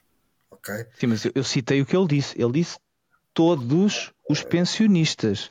Todos só têm uma interpretação possível. É toda a gente que hoje recebe 400, 500 euros vai passar para 820 em 4 anos. Todas as pessoas que recebem 400 a 500 euros e com, e com o complemento solidário para idosos. Há pessoas que só recebem 400 ou 500 euros, mas não têm acesso ao complemento solidário para idosos porque não preenchem a condição de recursos. Calma, é, é isso. Atenção, não, aquilo que o Chega fazia, a proposta do Chega, implicava por, por, por baixo, e o Chega, e o Chega nem desmente isso e por baixo um acréscimo de 9 mil milhões de euros anual, fixo. A nossa proposta eh, vai implicar no máximo 1.200 milhões até aos 4 anos. Uh, portanto, em velocidade cruzada. Atenção, depois, estas contas, como tu sabes, infelizmente, mas estas pessoas vão morrer, não é? Quer dizer, infelizmente. Portanto, temos que fazer as contas assim. E tens razão, uma perspectiva, um, uma perspectiva de sustentabilidade de, do sistema. Mas como tu sabes, eh, uma parte destas, destas pensões já não são suportadas pelos. já são em parte suportadas eh, por transferências orçamentais, nomeadamente a questão do complemento solidário para, para idosos, ou seja, já não é, já não sou, já não vem, já não vem da conta da segurança social, do core da conta da segurança social. Entendendo isso, estamos, estamos a falar de um aumento numa fase em que pessoas como eu, mais novas que eu diria, se estão a questionar se faz sentido contribuir para a segurança social quando sabem que há uma, uma sustentabilidade que está a ser ameaçada e da parte dos partidos do poder o que, o que seria importante ouvir é como é que se vai combater essa, essa, essa, essa, insustentabilidade, que medidas é que nós vamos trazer para cima da mesa para garantir que toda a gente que hoje está a trabalhar vai ter uma reforma, em vez de, de prometer aumentos radicais de reforma, e aqui não é só o PST, é todo, basicamente todos os partidos, parece o quem, quem dá mais, uh, que estão a oferecer aumentos significativos, em que em alguns casos, e eu, eu, vou ter que me repetir, vou dizer o que já disse no, no programa passado, obviamente que a pobreza na terceira idade nos preocupa a todos, mas há pessoas que, por, por, por razões da vida, não fizeram contribuições para a segurança social, não, não fizeram, ou fizeram poucas essas pessoas não podem simplesmente ver a sua pensão equiparada ao salário mínimo sem nunca terem feito uma contribuição qualquer. E, e isso tem necessariamente que ameaçar a sustentabilidade que vai pôr em causa as reformas que, das pessoas que hoje estão a trabalhar. E quando eu digo que tem que haver uma oportunidade para falar para os jovens. Eu não sou estúpido, eu percebo que do ponto de vista eleitoral a maioria da população é mais velha e é mais, é, dá mais votos dizer eu vou-vos aumentar a reforma do que dizer meus amigos, se calhar vamos ter que vos reformar aos 69 anos. Eu entendo isso, mas a ideia que me dá é que se foi atrás da proposta uh, uh, do Chega de aumentar, de aumentar a reforma, quando o que se devia ter feito era chamar a atenção para o problema que já existe e que nomeadamente a proposta do Chega, não é sustentável. E, e, e, em vez de dizer, atenção, o que o Chega está a prometer não é possível, não dá para se aplicar, não há nenhuma matemática que possibilite aquilo acontecer, em vez de dizer, ah, nós também, também, também vamos aumentar. Não, isso não. Pois, uh, Diogo, Uh, se, calhar, se calhar avançar. Não sei se queres acrescentar alguma coisa, Carlos, mas se calhar. Uh, não, não eu percebo, a razão, eu percebo as razões do Gonçalo, mas nós vivemos no país em que vivemos, com as pessoas que temos. Não podemos inventar outro país do pé para a mão. Pois. Uh, eu queria perceber porque é que nós, porque é que eles não falam na, na situação internacional. Somos aqui um jardim mesmo, tipo, somos uma ilha, Diogo não precisamos de, de não precisamos que, que os, os, líderes do governo se preocupem com o resto do mundo. Não, é, é, é provincianismo é, e, e, está também relacionado com a questão da demografia que ainda agora falaste. Tu não vais estar a falar de, de questões internacionais, são irrelevantes para a maior parte das pessoas que está a ver o debate ou para o eleitorado que está a ser disputado ou que foi disputado neste debate em particular uh, que foi o eleitorado mais velho, o eleitorado do Centrão, e portanto é essa gente, eu diria, que não só uh, não interessa tanto a questão internacional, como não estão uh, informados o suficiente para dar relevância ou para a conversa poder ter algum tipo de substância. Tem muito a ver com provincianismo e falta de, de, de, de cultura política internacional do, do, público em geral e, portanto, o, o tema torna-se a partir daí desinteressante. De resto, Zé Carlos, não me envolvas mais na conversa porque eu já me atirei, já me atirei da ponte já preferi, já preferi o doce alívio da morte. Portanto, não me envolvas mais. Não, mas eu, eu só para, antes de avançarmos para, para, para, para, os, para os debates dos partidos pequeninos, uh, deixa-me perguntar, Diogo, uh, uh, quem é, porque eu vou perguntar aos três, mas começava já agora por ti, para, para, para, para tu teres tempo de nadar até à costa. Uh, quem é que, quem é que, temos, qual é que será quem é que terá mais hipótese de, de chegar lá à frente? Um, um, um senhor que, que, que, está a pedir mais 15 anos de governo para tentar fazer as coisas que não conseguiu fazer em 8, ou, ou um homem que já foi uh, porta-voz de um governo e foi líder parlamentar e que está habituado a perder eleições? Quem tem mais hipótese, a minha aposta ao, ao dia 26 de fevereiro de 2024 é vitória da AD, eh, uma vitória pírrica que vai implicar negociações. Agora, como é que elas correrão, estaremos nós aqui para, para analisar. Para analisar depois, para a semana cá estaremos. Uh, Carlos, quem é que, a quem é que nós daremos, uh, a quem é que os portugueses vão dar a vitória? Uh, a um homem que precisa de 15, 15 anos de, de governo, mais, ou um senhor que, que, que entretanto ganhou esta última eleição no PSD, mas até agora tinha perdido, tinha as perdido todas. Eh, eh, eu aqui não, aqui não vou, não vou fingir que sou imparcial, como é óbvio, sou parte interessada. Não, eu acredito sinceramente que vamos vencer as eleições e que vamos vencer por mais do que, do que eh, as sondagens indicam. Porque há uma necessidade de mudança. E é, desta vez essa. E depois também não há o fator da incumbência de, do primeiro-ministro, é outro, é outro candidato. Uh, e depois também existe aqui outra, outra questão que, que, que me parece. Um, a jogar a favor desta, desta necessidade, desta, desta operacionalidade em termos de, de, de, de se mudar, é que são oito anos. E, e, esta legislatura caiu por dentro, ou seja, caiu, foi o governo que por, estava podre, portanto, caiu por estar podre. Há dois anos diziam, ah, mas as sondagens também diziam taco a taco, era diferente. Uh, havia uma legislatura interrompida, pelos, pelos outros partidos, aliás foram sancionados e, portanto, foi, era o mesmo Primeiro-Ministro que queria uma nova oportunidade para ter uma maioria. Isso aconteceu sempre em Portugal, aconteceu com o professor Cavaco Silva também, uh, portanto, e aconteceu agora com, Uh, ia acontecendo, nunca aconteceu com o engenheiro Guterres, porque o professor Marcelo lhe, lhe, foi viabilizando os orçamentos todos, para ele nunca ter, uh, para ele nunca ter essa, esse, esse grande alibi, portanto o engenheiro Guterres, mesmo assim ia ganhando com maioria absoluta, aliás, empatou, teve, teve 115 deputados, no Parlamento estava a meio, foi o tal Parlamento do queijo limiano, uh, mas agora joga isto a nosso favor, e portanto eu acredito que vamos vencer as eleições. Se não vencêssemos as eleições, significava uma duas coisas. Ou que havia uma espécie de recomposição do sistema partidário em que o Chega de facto subisse tanto, tanto, tanto uh, que nos impedia de, de, de prevalecer perante o PS, uh, ou um segundo caso ainda pior, que era a consolidação do PS como partido oficial do regime, partido perpétuo do governo. Ah, que seria a consolidação do poder do PS junto da sociedade via uh, esta população mais velha, uh, porque é, é, mais numerosa, é com mais peso demográfico, a que vota mais e também com o, o poder e as alavancas da administração pública.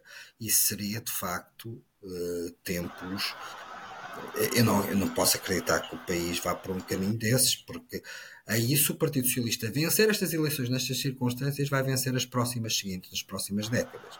Isto é a mexicanização do país uh, e passamos a, passamos a estar ao nível de, de Ilha de Malta ou, ou outro, outro género. Toda a Venezuela.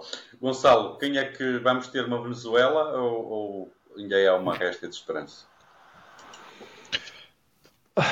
É, é, é difícil ter essa, essa esperança pelas razões que eu mencionei no início, porque uh, a AD não vai ganhar com maioria absoluta, não, não, dificilmente, ou é quase impossível que aconteça.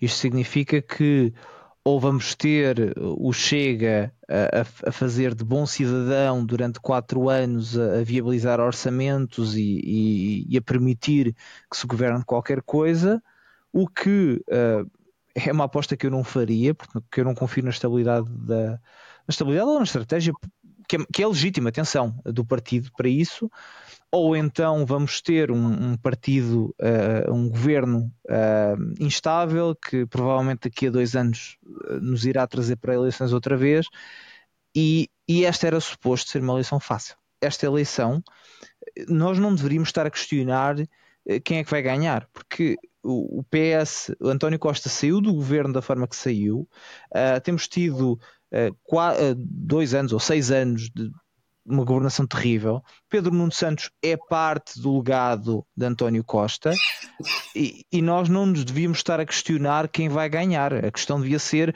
por quanto é que a AD vai ganhar. A AD, que a própria criação da AD uh, eh, tem muito que se lhe diga, mas por quanto é que o PSD devia estar a ganhar nesta fase e não se vai ganhar. Isto não devia ser uh, sequer o debate.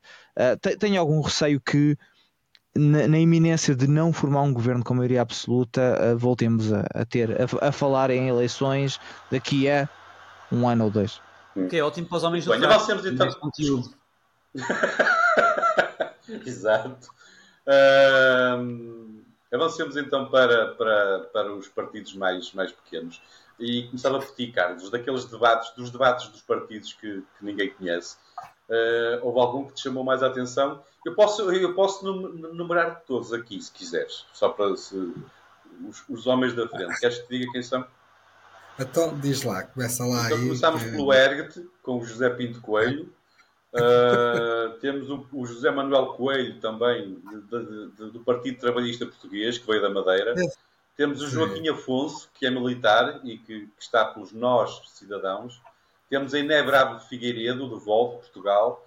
Temos a Alessandra Líder da Nova Direita, a Márcia Henriques, do Partido RIR, o Bruno Fialho da, da, da, da Aliança da ADN, o Nuno Afonso da Alternativa 21, o João Valente Pinto do PCT, PCTP-MRPP e o Felipe Souza, que também é madeirense e que está no JPP, o Juntos pelo Povo. Portanto, qual destes uh, simpatizas mais? Bom, epá, eu, eu vi o debate e, pá, foi refrescante, foi uma experiência refrescante. Uma...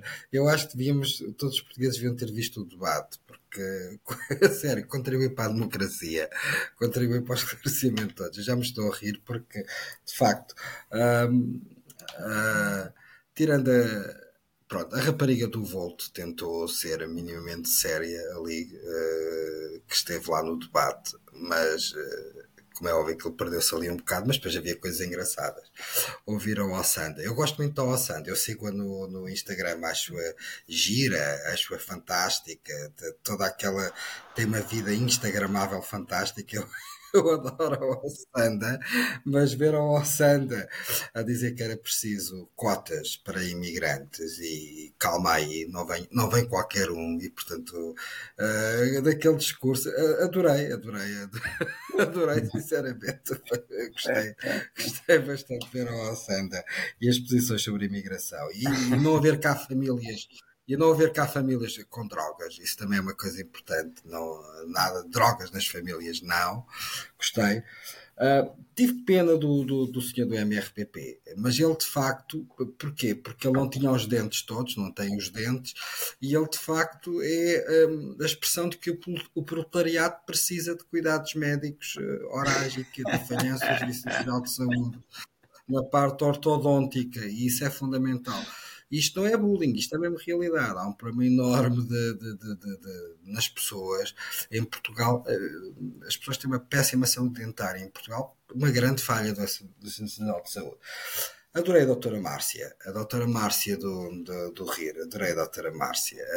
Um, a doutora Márcia, quando explicou que era, era ela que tratava tudo já no partido, portanto, ficámos a descobrir que ela era a alma mater do partido e que o Vitorino Silva a, a, desconsideração dela, eu não sei se foi, só a minha percepção, mas eu, eu, eu, para mim houve ali uma, descon, uma desconsideração pelo Vitorino. Foi de, ah, ela andava cá, mas era só mais, eu é que fazia tudo, é que tratava tudo. Cara, falava a cara.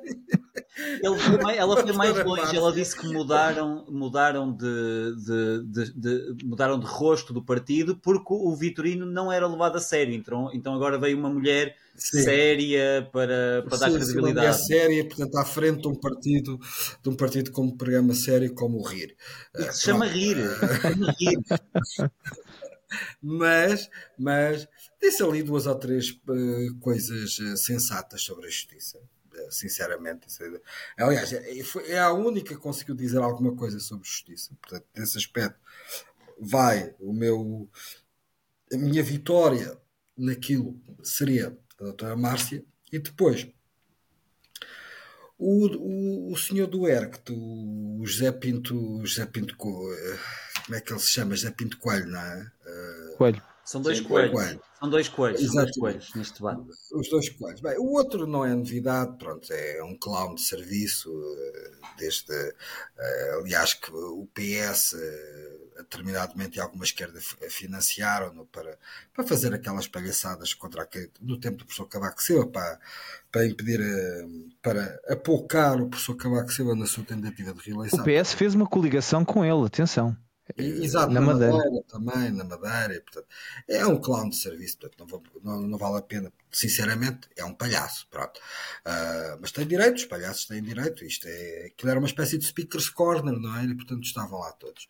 O, o, mas estava a dizer que a doutora Márcia esteve bem, francamente bem, mas este do, do ERCT é pá, coitado, é, é, é, o típico, é o típico homem que perdeu o comboio, quer dizer, ele, pronto, passou-lhe o André Ventura por cima, eh, a dizer-lhe a dizer tudo aquilo que ele já dava a dizer, agora já vem mais um, um, um ADN também, e já vem mais uma nova direita, e agora já vem mais uma coisa qualquer, e portanto ele, ele arrisca-se a ser o futuro Arnaldo Matos da, da, da, da extrema-direita, portanto, morrer só e triste, e passou ao lado uma grande carreira de educador do povo da direita.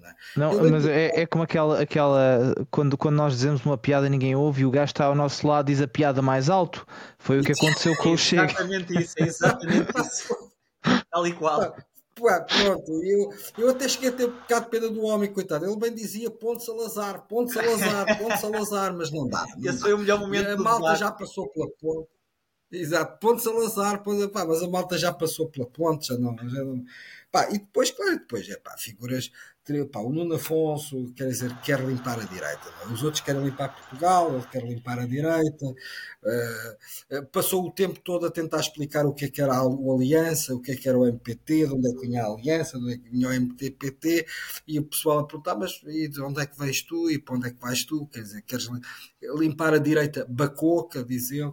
Um, epá, mais coisas dignas de nota que eu vi ali. Sinceramente, não me lembro. não me lembro muito mais, mas diverti-me imenso a ver aquilo, quer dizer.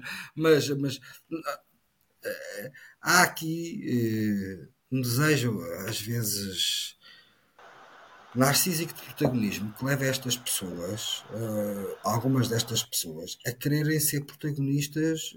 protagonistas e alguns destes projetos, partidos políticos, um, não passam disso. E uh, vocês sabem que uh, pessoas como eu, que estamos na, na, atividade partidária, na atividade política, lidamos com isto todos os dias. Quer dizer, o fenómeno político, isto um dia deveria, deveria ser estudado também na perspectiva Isto vai-me trazer problemas, agora não vou dizer, senão eu peço ainda para isso hoje, mas na perspectiva quase psiquiátrica também, porque há muita gente que está nestas coisas, sinceramente, pelo protagonismo, porque quer aparecer, porque quer andar, porque, epá, isto é um, isto, destes nomes todos, pá, tirando o MRPP, coitados, o ERCT, e isso. Ah, há aqui pelo menos três ou quatro destas pessoas que estão ali, tirando a Volt, que estava a tentar fazer esforçadamente a pôr a sua agenda pan-europeia do Partido Federal e tal, pronto, condenado a ter 5 mil votos no país, ou 10 mil votos no país, mas, uh, mas estimável. Mas tirando estes casos, são casos de protagonismo estéril e fútil, e portanto isto também corrói isto também é um sinal também de abandalhamento da democracia, não é? Vocês, isto é um bocado a, brasile, a brasileirização desta, do, do sistema político. Vocês lembram-se eh, como é que era o sistema político brasileiro há 10 anos e como é que ainda é agora. Já não é tão grave, mas como ainda é agora. O, o Brasil chegou a ter 33 partidos políticos com 33 grupos parlamentares representados na Câmara. Uh, eles têm o Senado e a Câmara dos, dos Deputados, não é? Na Câmara Baixa. Uh, na, na, Câmara Baixa do, do, do, do, do Congresso deles, não é? Eles até têm uma designação do alto clero e do baixo clero, quer dizer. Portanto, uh, nós às vezes, uh, e agora só para acabar, porque isto é uma coisa relativamente séria, que é falar-se da reforma do sistema eleitoral e, por exemplo, falar-se. Foi a única coisa que eu achei que o Pedro Santos esteve bem no debate hoje radiofónico, houve aquele debate das rádios, quando falaram da questão do círculo de compensação. Ah, porque o Rui Rocha, ali o grande drama do Rocha, é que há 700 mil votos desperdiçados. Pá, há 700 mil votos desperdiçados que as pessoas os desperdiçaram e votaram naqueles gajos. Uh, o círculo eleitoral de compensação, eu, eu, eu, até admito um círculo nacional. Ou seja, uh, um círculo nacional, Tucur. Portanto, há 200 deputados eleitos pelos círculos territoriais normais e depois há um círculo eleitoral nacional e as pessoas têm dois boletins de voto. Pronto, e votam. Pronto. Na Alemanha penso que é assim, no Gonçalo, não sei, não sei se é assim, mas acho que na Alemanha são dois boletins de voto e as pessoas têm um círculo nacional e têm um. Têm o círculo... Não sei, eu não, não posso votar uh, para eleições mas, mas, Alemanha, mas na Alemanha existem Estados, portanto eu acho que pode ter uh, Pronto, a, a, a, divisão é de forma diferente. É, é, natural, porque há a ligação ao Estado e, portanto, e que os nossos círculos eleitorais são uma criação arbitrária administrativa. Mas quando vem falar do círculo uh, de compensação, como por exemplo à moda, do, à moda dos Açores, eu tenho sérias dúvidas. Eu não quero ver um Parlamento, em nome da democracia e de todos terem voz, um Parlamento de repente com 12. Sabe porque é que eu vos digo isto? Eu estou numa Assembleia Municipal que tem 13 forças políticas. Aliás, 12 grupos parlamentares, mais um grupo municipal de deputados não inscritos. Uh, uh, eu sei a dificuldade que é de governar isto e os custos que isto implica, custos não só políticos, custos uh, que saem dos orçamentos, não é? Um, Sim, portanto... mas oh, Carlos, deixa-me dizer-te que, por exemplo, no caso da Europa, eu, eu na Europa, e eu, eu concorri duas vezes uh, aos círculos, ao Círculo da Europa, eu tenho duas hipóteses, que é eu voto PS ou PSD, Sim, claro, se bem que votando PSD, mesmo votando PSD, é provável que o meu voto se perca.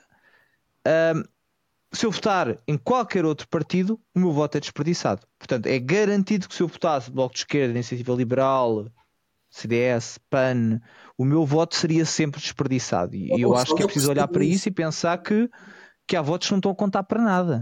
Gonçalo, mas eu, mas eu o que eu admitia, o que eu admitiria então era que houvesse um círculo nacional, sei lá, 15 deputados ou 30 deputados, em que, repara, imagina, o PAN tem 2% ou, no país mas consegue eleger um deputado porque esses 2% têm, há um círculo com 48 deputados. Mas imagina que tinha uh, que não conseguia eleger nenhum em lado nenhum, mas tinha 3%. Bom, 3% de 30, se calhar não lhe dava um deputado. Mas o que é que eu quero dizer com isto? Quero dizer que em alguns destes que houvesse um círculo nacional para que os partidos políticos com representação nacional, sei lá, uh, acima de X%, percentualmente, método onde puro e simples pudessem ser eleitos e pudessem estar lá.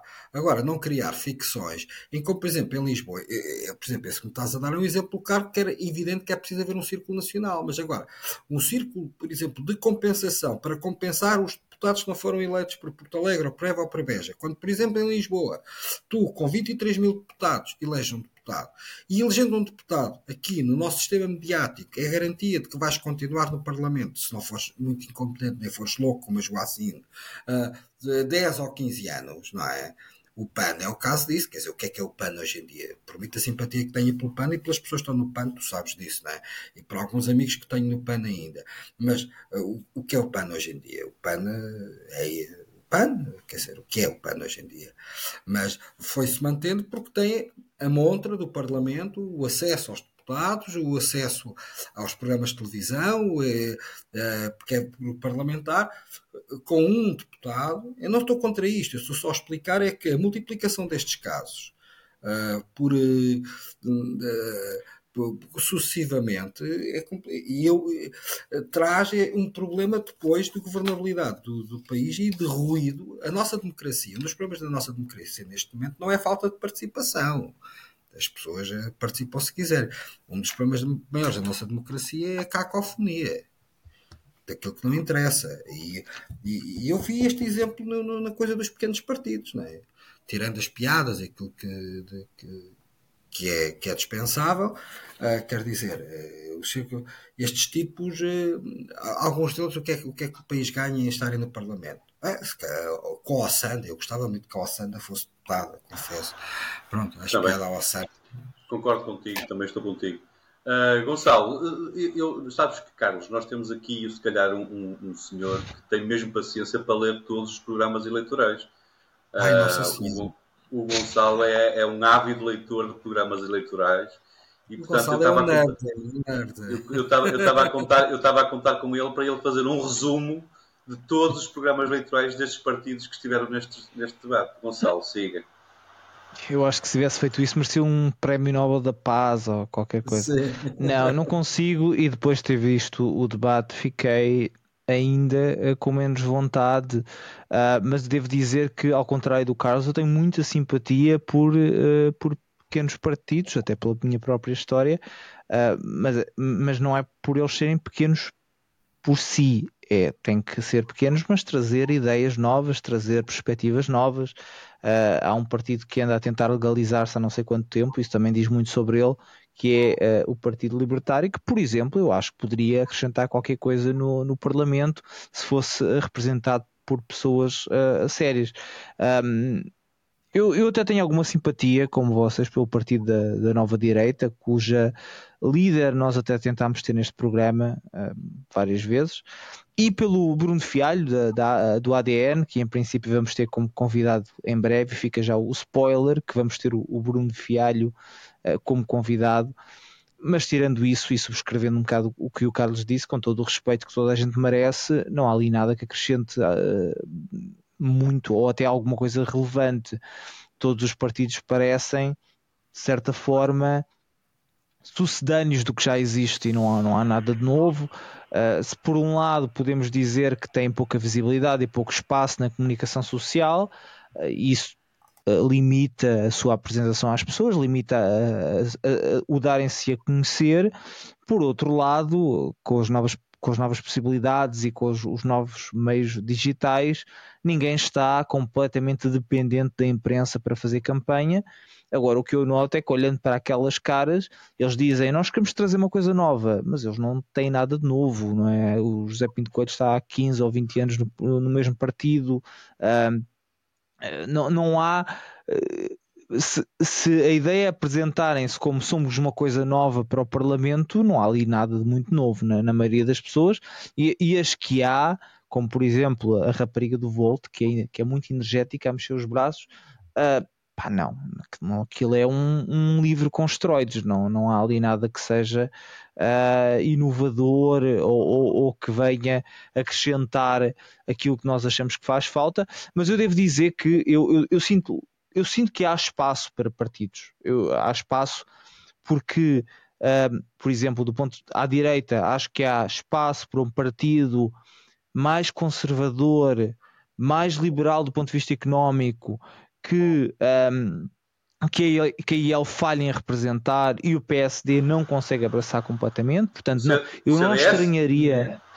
Uh, talvez um CDS, por exemplo, uh, mas não este CDS. Não sei se este CDS consegue uh, voltar. A... Aliás, esta, este foi, esta foi uma das falhas de Luís Montenegro, na minha, na minha opinião, foi ter criado esta AD com partidos que não vieram acrescentar nada ao PSD. Em vez de colocar o, o, o meu caro amigo Carlos Reis como número 17 da lista, devia ter colocado como número 7, em vez de andar a meter paraquedistas que nunca iriam ser eleitos de outra maneira. Uh, trazer o PPM para quê?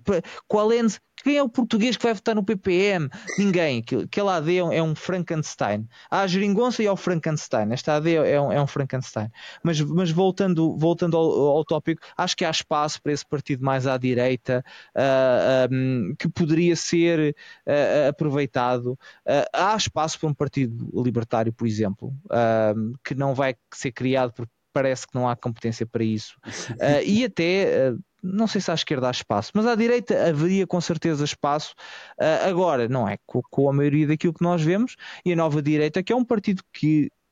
Eu não sei se pode dizer que é um partido, se é um projeto unipessoal que tem interesse, mas também houve alguma quiçá a falha dos partidos da direita e não irem buscar ao Sanda. O Sanda devia estar no Chega, ou devia estar no, no PSD eventualmente. Não, não havia necessidade de se criar uma nova direita, havia a possibilidade de se integrar ao Sanda. Uh, o Sanda curiosamente convenceu-me a dar altura a votar na nova direita e depois convenceu-me a não votar, porque uh, tem ideias que eu acho que são interessantes, mas depois apresenta-se com, com, aquela mensagem de já, já está na altura de haver uma mulher no Parlamento. E eu pensei, ok, Esquece. Se, a política identitária para mim é cancro. Não há nem política identitária do mal, mas também não há do bem. Portanto, aquela ideia de eu sou, eu, eu sou a mulher que vem trazer uh, isto ou aquilo, não. Eu voto em ideias, eu voto em pessoas, não voto em mulheres, não voto em cores, não voto em nada. Portanto, aí convenceu-me um bocado a, a, não votar e, e depois uh, há um certo excesso. Como é que eu coloco isto de forma, de forma uh, uh, simpática. Acho que há um excesso de imagem que. Um, que para mim é pouco atrativo. A, a, pessoa em si é atrativa, mas a imagem partidária é pouco atrativa. É, mas se fosse eleita, eh, eu acho que acrescentaria, sem sombra de dúvida. Mas de resto, não, não há assim nada de especial. Muito bem. Uh, Diogo, faltas tu. Uh, eles, depois de há dois anos terem estado na RTP, voltaram outra vez. Aquilo foi mais, quase mais do mesmo. Tentaram apresentar aos portugueses propostas e tal. Um, aquilo, eles, eles vão todos vão lá, vão lá estar nos boletins, portanto, no dia 10. Isto fez sentido? Este debate fez sentido? Ou, ou eles deviam todos levar com um pau por nos fazerem gastar tanto tempo e dinheiro? Não fez. Eu sonho com um, um, um, país em que este não é o debate dos partidos pequenos, mas sim o debate de todos os partidos que existem. Não existem mais nenhum, são só aqueles que só, só aqueles é que nós podemos escolher. E eu, eu propus-me a ver o debate nessas condições. Eu tenho que escolher apenas um destes, são os únicos partidos. Uh, imagina que há uma bomba atómica neste país, mata todos os políticos com assento parlamentar. Não há mais ninguém. Única, os únicos que sobram são estes políticos. Temos que escolher uns. E, e foi com, uh, obviamente, uh, partindo desta perspectiva, foi com tremenda desilusão que saí, que saí de lá. isto muito rápido, porque também já vamos adiantados na hora. O, o RIR, que foi o partido em quem eu disse que ia votar, porque eu estabeleci o meu critério de voto como eu vou votar no partido que tem o programa eleitoral mais curto e o RIR de facto apresentou apenas 20 páginas de programa eleitoral, uh, como foi com uma grande desilusão que de facto não estava lá o Tino, uh, estava lá uh, a senhora que eu só posso assumir que é a amante, não sei se é, se não é, mas eu vou assumir que é e sou feliz assim. depois temos o, o MRPP que que fez que, que, trouxe alguma frescura ao debate na medida em que se apresentou com um homem de 173 anos que eu calculei é precisamente a média de eleitores da idade dos eleitores do MRPP, portanto, porventura terá sido por isso que ele foi que ele foi escolhido. Depois temos aquele madeirense do JPP que, que, que, ninguém sabia muito bem porque é que ele estava lá, nem ninguém percebeu muito bem o que ele disse, portanto acabou por ser tempo perdido. Uh, o ADN. Mas nem ele, eu acho que nem ele percebeu o que é que lá estava a fazer. Eu não sabia porque é que lá estava a fazer. E, o, o, moderador quase que lhe perguntou precisamente isso e a resposta dele foi encolher os ombros e não saber muito bem também. Uh... Olha, eu gostei daquele que disse que era preguiçoso como os portugueses. Isso, isso, tivemos, é o do Nós Cidadãos, que foi a frase, foi a frase do debate. Ele diz, ele, ele diz mesmo: uh, Eu sou preguiçoso, como qualquer português, com dois dedos de testa, que foi a parte que eu não percebi, os dois dedos de testa que normalmente transmitem inteligência. Os burros, os burros são os que não são preguiçosos. Aparentemente foi o que foi o que quis dizer este senhor. Tivemos o ADN. Mas, mas olha que o Nós Cidadãos, o Nós Cidadãos a, a, nas últimas eleições apresentou no Círculo Europa um candidato que dizia que era do Nós Cidadãos. Portanto, esse era o indivíduo que, que fez falta neste debate. O homem que era do nós cidadãos. Calhar era imigrante, era imigrante sim, ser tens, conseguir, tens que conseguir solidarizar com ele. E na bocado não te lembravas ah, da Claro, obviamente. Eu, eu, como mal falante, sim. Nós cidadãos é que era um bom partido. o ADN, continuando, portanto, o ADN tinha o, o, Bruno Fialho, do qual eu não vou, com o qual eu não vou gozar precisamente pelo motivo que o, que o, Gonçalo anunciou, em princípio irá ser nosso convidado, e até porque também falou em mentiras do jornalismo e eu simpatizo com esse tipo de eh, eh, narrativa. Tivemos o do Alternativa 21, que eu soube que era um dissidente do Chega, pelo menos foi isso que me pareceu, portanto também parece ser algo, eh, enfim, não, não, não, particularmente relevante. E tivemos o Volt, que é uma rapariga girinha, quero dizer gira, é muito forçado dizer isto porque uh, na verdade ela é um 6, mas naquele mundo, uh, naquele contexto, acaba por se destacar que a rapariga é gira, uh, mas é, é, pró, é pró-federalista e pró-agenda e portanto não é gira o suficiente para, para, eu, para eu contar com ela. O Ergt é, para é tu, genial. Para tu quê, Diogo? Para tu quê? Queres para eu contar com ela para, para, para algum tipo de, de, de hipótese de, de não, não me, porque uh, se, é, se, é para, se, é por uma questão estética, concordo, votemos todos na Ossanda e está o problema resolvido. Uh, aliás, a Ossanda, uh, Ossanda, como lhe chama o jornalista da RTP, Ossan, Osama Bin Líder. Vocês não sei se viram essa. O, jornalista da RTP se chamou Osama Bin Líder e depois corrigido repetiu, que foi a melhor parte, e fez-me crer que na verdade aquilo foi o malcunho que deu e não um engano. Uh, Osama Bin Laden foi muito bom e, e, tivemos. Mas é que tu consegues ver na cara dele que ele, ele a dada altura ele, ele desiste, ele está tipo, epá, caga sim, nisso, sim, pá, sim, esquece, uma, eu não vou dizer mais. Osanda, fala, fala, fala. Exatamente. E tivemos o, o José Pinto Coelho do Ergt, que é um nome uh, péssimo Uh, e é um nome que nada tem a ver com o Ergt, que eu, eu, uh, uh, Ergt é um nome que até é, é indelicado e rude. Uh, se fosse, por exemplo, erga-se, por favor, uma coisa mais. Uh, Ergt é uma coisa muito dura, muito agressiva. E tivemos o, o, o José Manuel Coelho, o, o, tal clown de serviço de que falou o Carlos, que teve uma, por causa do seu personagem clown, acabou por ter esse momento muito curioso em que o Carlos Daniel, uh, o moderador, que teve uma atitude profundamente condescendente durante o debate, perguntou-lhe: uh, Nós vimos no Parlamento Regional que o senhor se despiu, devemos esperar o mesmo se for eleito para o Parlamento Nacional. Quase esperançoso, não é? Quase esperançoso. Diga-me que sim, que eu voto em si, não é? Uh, e, portanto, quando, tendo em conta que eu parti para este debate com essa uh, premissa de não existe mais nenhum partido em Portugal senão este, se eu sou obrigado a votar em um, num, uh, vou manter o meu voto no RIR, que apesar da amante, dá menos trabalho ler o programa. Portanto, ficaste convencido pela doutora Márcia. Não, não é particularmente, mas, mas o, o, não, havendo mais nenhum, não havendo mais nenhum, o critério do, do, do da dimensão do programa parece-me... Programa eleitoral. Sabes o que é que na, na, na, no jargão uh, americano do urban, da linguagem urbana, significa uma MILF, não sabes? não, o Diogo não faz ideia o que é que é isso. Não, Nada. Não, não porque eu não, não gosto faz. muito de cinema, mas eu sou mais livros, mas há uns amigos que me falaram disso.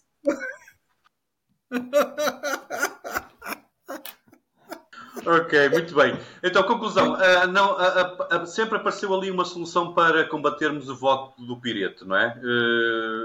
há esperanças que votes no RIR, é isso? sim, eu estou a dizer isto por. Não, vai Pireto. Vai, vai acabar por dar. No momento da verdade. No momento da verdade, da verdade vai dar mas, mas o Diogo é um vira-casacas, porque primeiro, primeiro diz-nos que o tamanho, o tamanho importa e que vai votar naquele que tem menos tamanho, e agora diz que vai votar no pirete. Quer dizer, uma pessoa também não percebe, não é?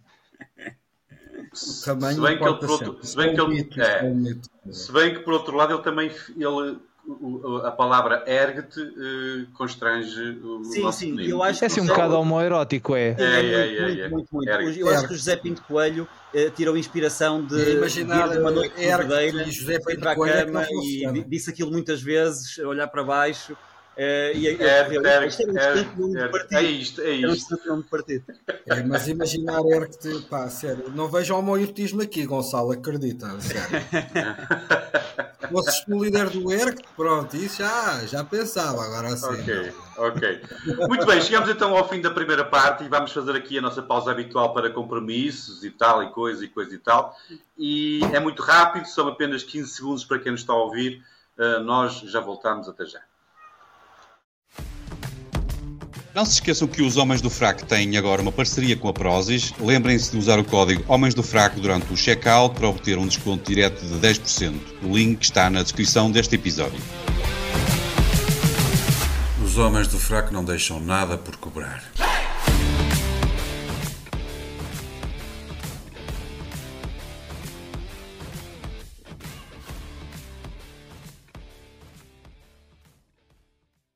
Ora, sejam então bem-vindos à segunda parte. Nós voltamos para as nossas cobranças habituais fora das fronteiras, aqui do nosso jardinzinho, como eu gosto de chamar. Avançamos então uh, nos temas internacionais. Nós hoje só temos um e vamos falar do Orange Man, uh, que é o Sr. Trump. Uh, Carlos, já gostas mais do Donald ou ainda achas que o Joe é que é simpático, apesar de meio gaga? Uh... Epá, eu... Desculpa. Fizeste um suspiro que me fez pena agora.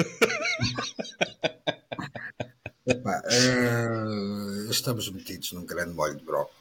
É o que eu te posso dizer. E, e, à, medida, e à medida que o tempo passa, um, cada vez acho que estamos mesmo lixados com isto. Uh, acho que a América está lixada, nós estamos lixados.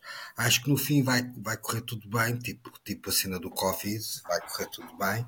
É uma coisa que vamos ter que pôr todos em casa, mas uh, epá, um, o Donald Trump abraçou completamente uma outra dimensão e eu acho, estou cada vez mais convencido que ele é um asset uh, do, um, daquilo que são os, os daquilo que é um projeto de estabilização da ordem internacional, como foi fundado em 45. E o gajo é aquilo que é. Ele está numa. Ele, ele é um tipo. Tem star quality, tem um. Ele é. Ele é de facto um profissionalão nesse aspecto, é uma personagem bigger than life que matou um partido político, tomou conta desse partido. Eh, esse partido hoje, este partido hoje do Trump não tem nada a ver com o partido de Reagan, não tem, eh, bem, quer dizer, onde é que o partido Eisenhower já vai, não é? Quer dizer, não, não tem nada a ver com isso. Não tem nada a ver com o partido dos Bush, portanto, é, é o partido dele. Ele de facto recupera como o Vasco Rato escreveu há uns tempos um livro sobre o fenómeno do Trumpismo e o que ele diz é que o Trump não é nada novo. E em certa medida não é. Porque ele recupera uma tradição americana de isolacionismo, eh, de, de populismo, que sempre existiu nos Estados Unidos, e portanto, o que, é, o que é que há aqui de novo aqui em Donald Trump, que não existia antes?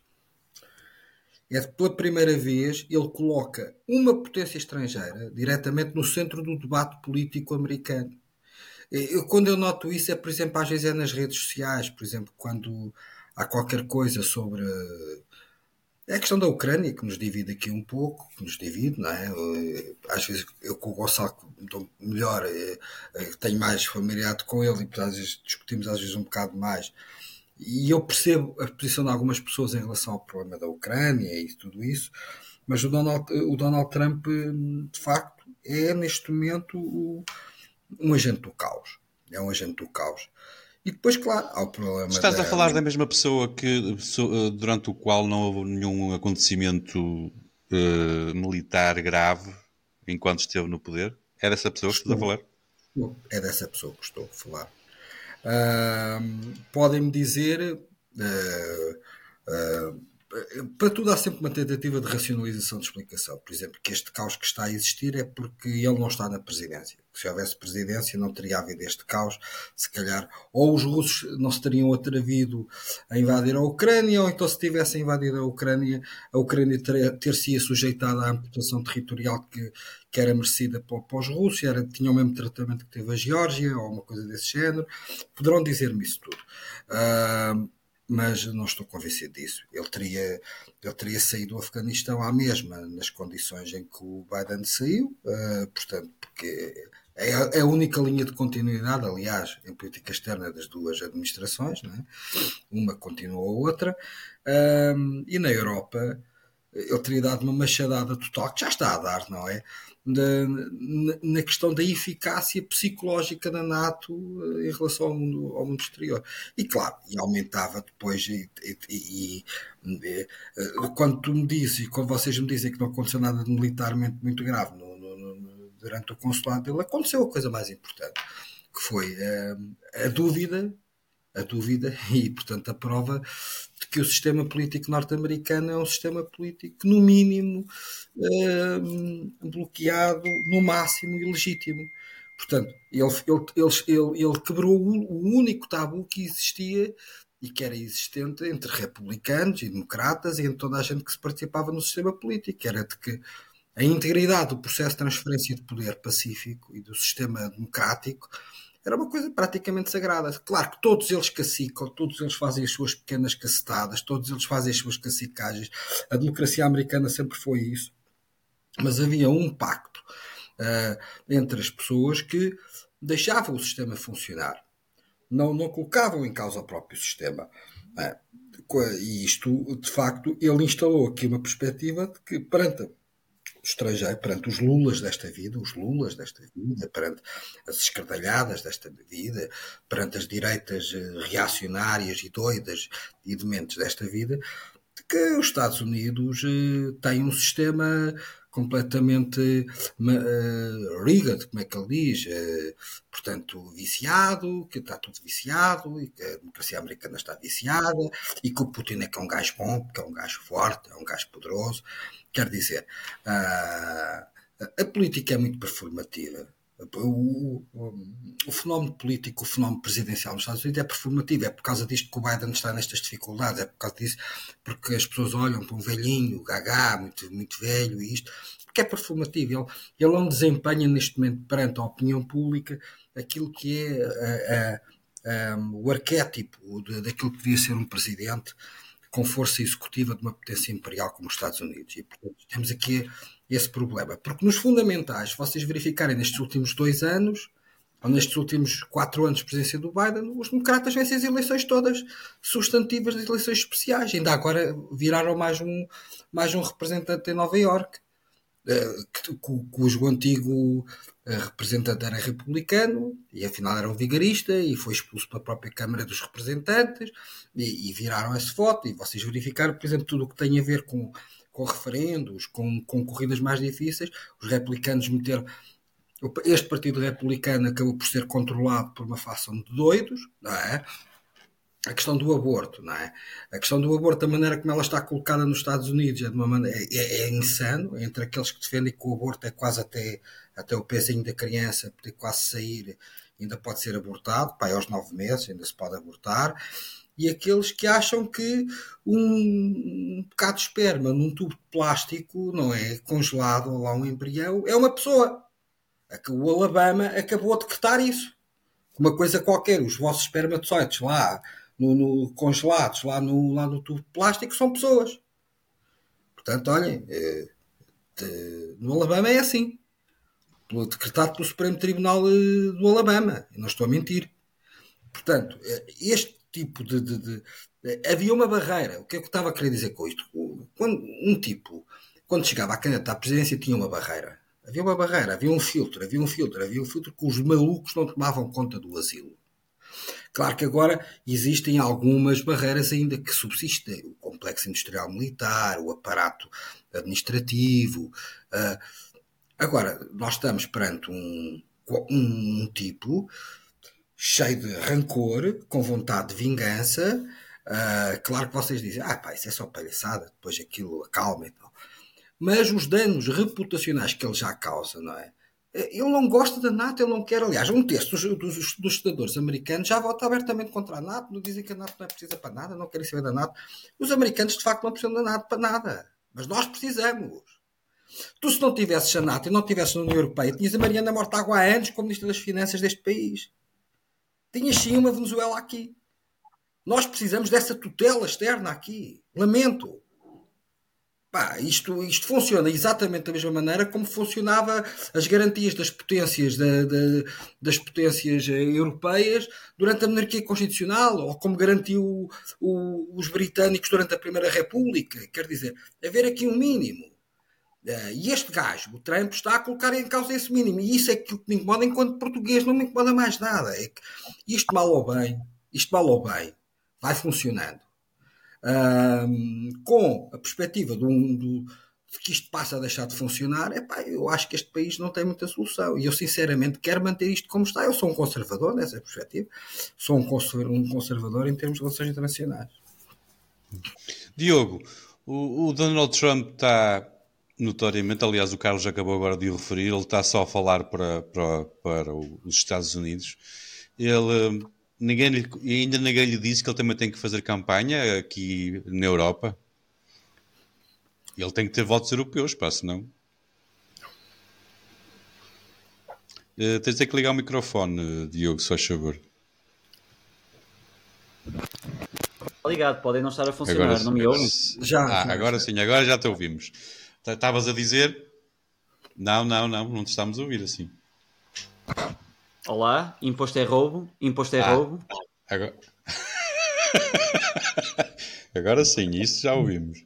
Ok, olá, olá, nada, nada, nada, nada. Sim, sim, sim, sim, tudo, sim. Tudo, okay. sim, sim, sim, tudo, tudo. Perfeito, tudo, tudo, tudo. Ok. Uh, em relação a, em relação ao, ao uh, uh, perguntaste em relação ao Trump na Europa. Exato, ele, ele, ele, para conseguir votos europeus, porque ele precisa deles. Isso.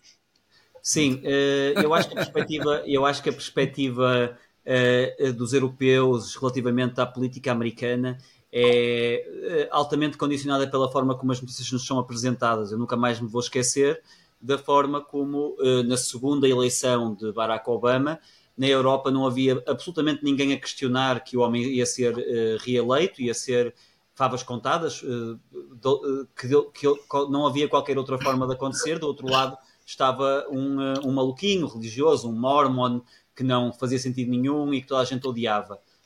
O Obama ganhou por muito pouco essas eleições, foi uma coisa que chocou um bocado os comentadores europeus. Uh, Obama ainda continua a ser muito idolatrado na, na, Europa, mas não tem de toda a mesma adulação nos Estados Unidos, onde é progressivamente cada vez mais, uh, não vou dizer odiado, mas desgostado. Eu acho que é preciso atentar a várias coisas. A primeira é que Trump é Trump, eh, que tem por si só eh, uma personagem política única e tem uma retórica eh, explosiva e chocante. E se nós quisermos perceber o trumpismo, nós temos que ter a maturidade de ultrapassar esse choque. e isso é algo que obriga a ler para além das gordas e procurar outras fontes que não as que têm militância anti-Trump, que na verdade são praticamente todas as europeias. E, para esclarecer, eu acho que o Gonçalo, não, não acho, tenho a certeza de que o Gonçalo vai dizer a mesma coisa. Trump não seria uh, o meu candidato. Em grupos de Trumpistas, eu e o Gonçalo somos os anti-Trumpistas, não é?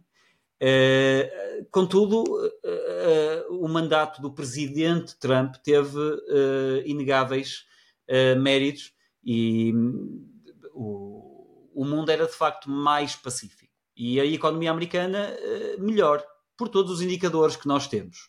Estes são os dois grandes, eh, eh, isto sem, sem entrar em qualquer tipo de profundidade, os dois grandes, as duas grandes bandeiras que eu quero lançar. E, e, e claro, adoro também que ele insulte e ofenda a, a, imprensa. Ele inaugurou um novo tipo de, de, de comunicação com a imprensa que é insultá-los o, o termo fake news que, que ele usou, e, e, e, com razão, para se referir aos fantoches do sistema, uh, conhecidos por mídia mainstream, depois foi-lhe surrupiado e começaram a atribuir fake news às coisas que os supostos, eh, os seus supostos apoiantes lançavam nas redes. Mas na verdade quem usou fake news pela primeira vez foi ele para se referir às verdadeiras fake news, que são uh, os mídia mainstream como, como sabemos e é preciso distinguir este que é o presidente Trump daquilo que é a pessoa Trump. A pessoa Trump é uh, cara de, tem aquele, aquela cara de peido, aquele cabelo ridículo.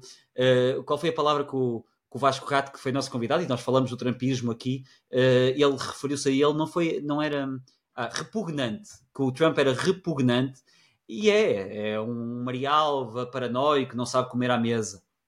O problema é que a repulsa que ele causa nas pessoas é tal e os anticorpos são tais que ultrapassam qualquer tipo de racional ou nuance uh, neste tipo de conversas.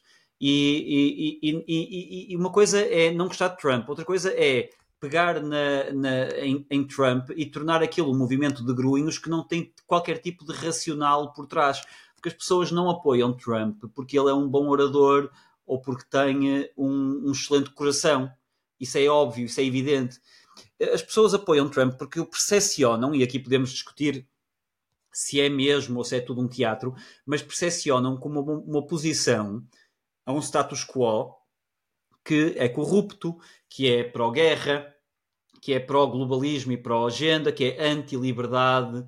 E, e, nós podemos resumir esta preocupação a são grunhos, fascistas, mas eu diria que há, que há alguma superficialidade nesta análise, porque já não, nós já não estamos em 2016, em que essa conversa ainda pintava. Essa conversa, na altura, ficou bastante famosa porque foi usada pela própria Hillary, que se referiu aos eleitores e aos apoiantes de Trump como os deplorables. Em 2024, e depois de todo um mandato, essa retórica já não cola. Nós temos, desde logo, o presidente americano ou, e, e agora candidato a presidente do Partido Republicano.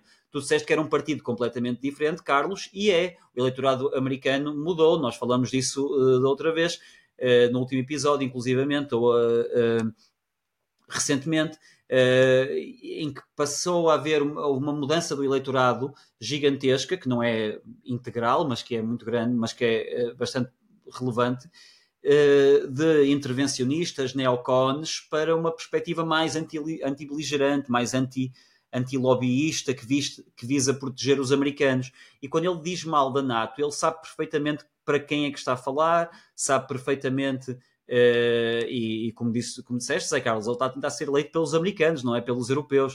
Uh, e, e, e, como é óbvio, é preciso ultrapassar aquela retórica mais chocante que ele tem, que é assim que ele tem uh, o protagonismo e é assim que ele conseguiu ter, ter sucesso na sua vida política, daquilo que são as políticas reais e, sobretudo, daquilo que é o movimento por trás dos apoiantes, porque há muito esta ideia, de facto, de que é um, um, são grunhos fascistas, nem sequer vale a pena ligar muito ou explorar muito, são só pessoas burras e nós temos que combater a burrice e o fascismo, e não é isso que se passa de todo. E aqui não é uma apologia do, sequer do político Trump ou da pessoa Trump, é da pessoa, é do, do movimento por trás que é uh, uh, que tem encontra paralelo em muitos países, inclusive agora em Portugal, ainda que o movimento Ventura e, e o movimento Trump não sejam de todo uh, de todo o mesmo.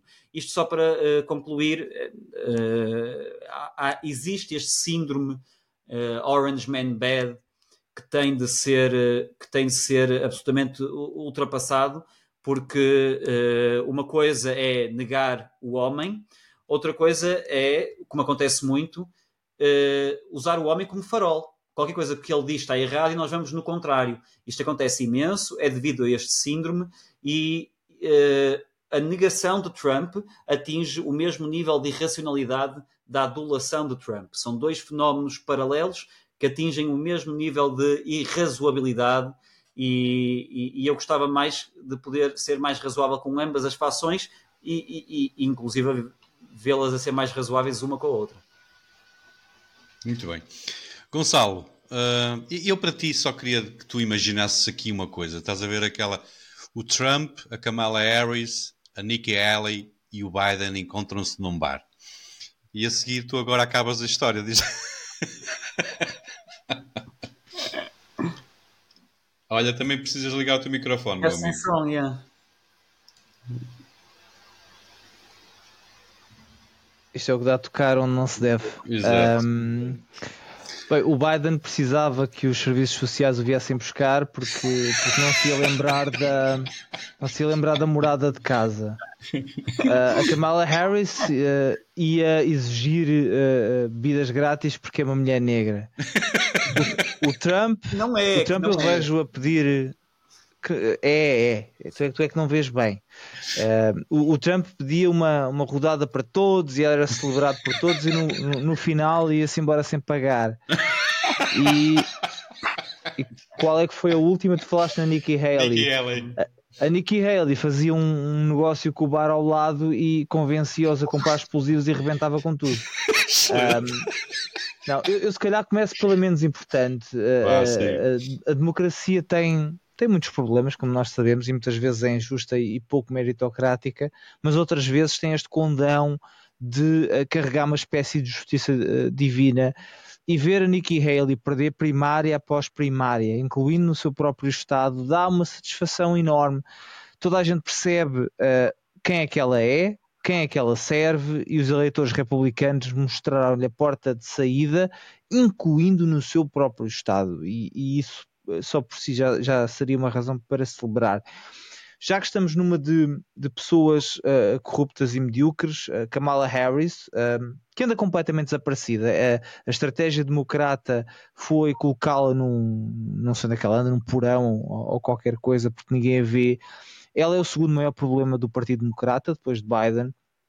É altamente impopular e não consegue atrair o eleitorado.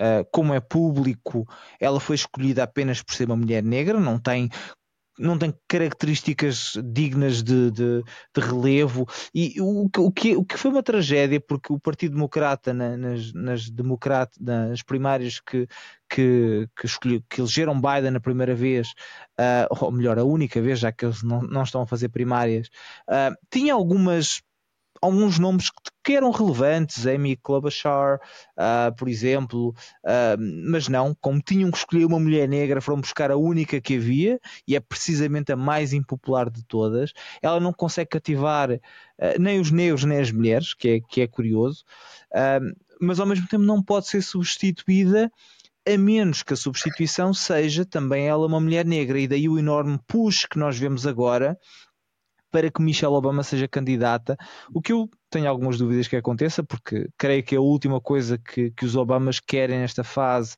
é mais escrutínio nas suas vidas pessoais, principalmente depois... Era, uma, era preciso uma mulher. Como é que é o Obama? Como é que é a Michelle? eu disse os Obamas, né?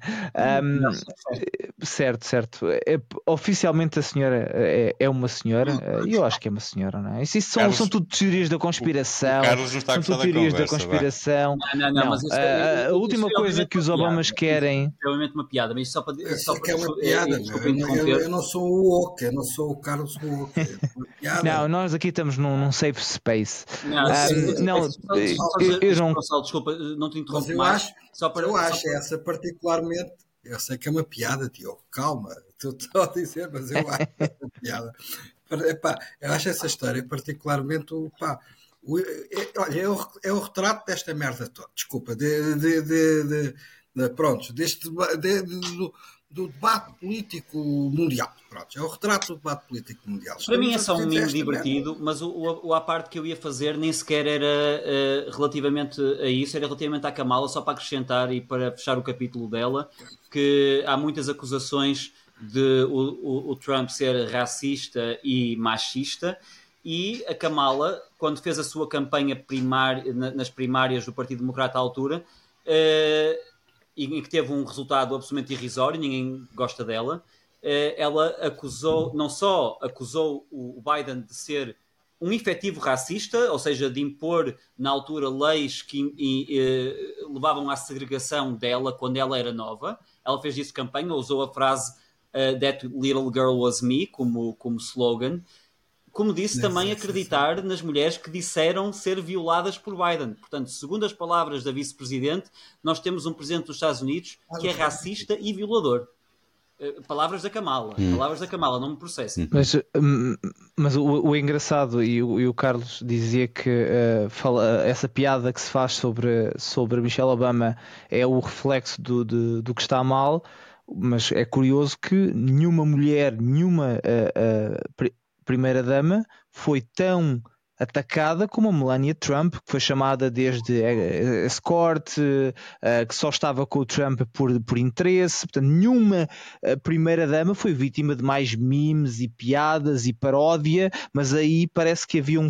Aí havia mais tolerância para, para, hum, para a piada quando a piada é Michelle Obama, aí já, já, já a coisa tem menos, tem menos piada. Eu não falo, não, não falo concretamente de ti, Carlos, mas, mas de forma geral, parece que fazer piadas sobre a Melania estava tudo bem, mas sobre a Michelle Obama é feio, é, é baixo, é assim uma coisa, assim uma coisa ruim.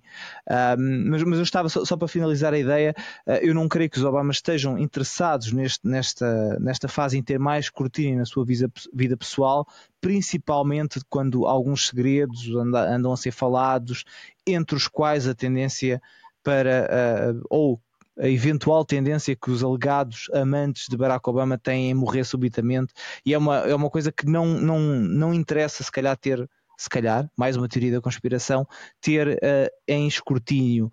Mas a, a, possibilidade e a pressão para que ela se candidate parece ser cada vez maior, porque na inevitabilidade cada vez mais evidente de Biden não poder continuar, será complicado para os democratas justificarem que, em vez de usarem Kamala Harris para a natural substituta de Biden, seria um, o homem branco uh, Gavin Newsom a tomar o lugar.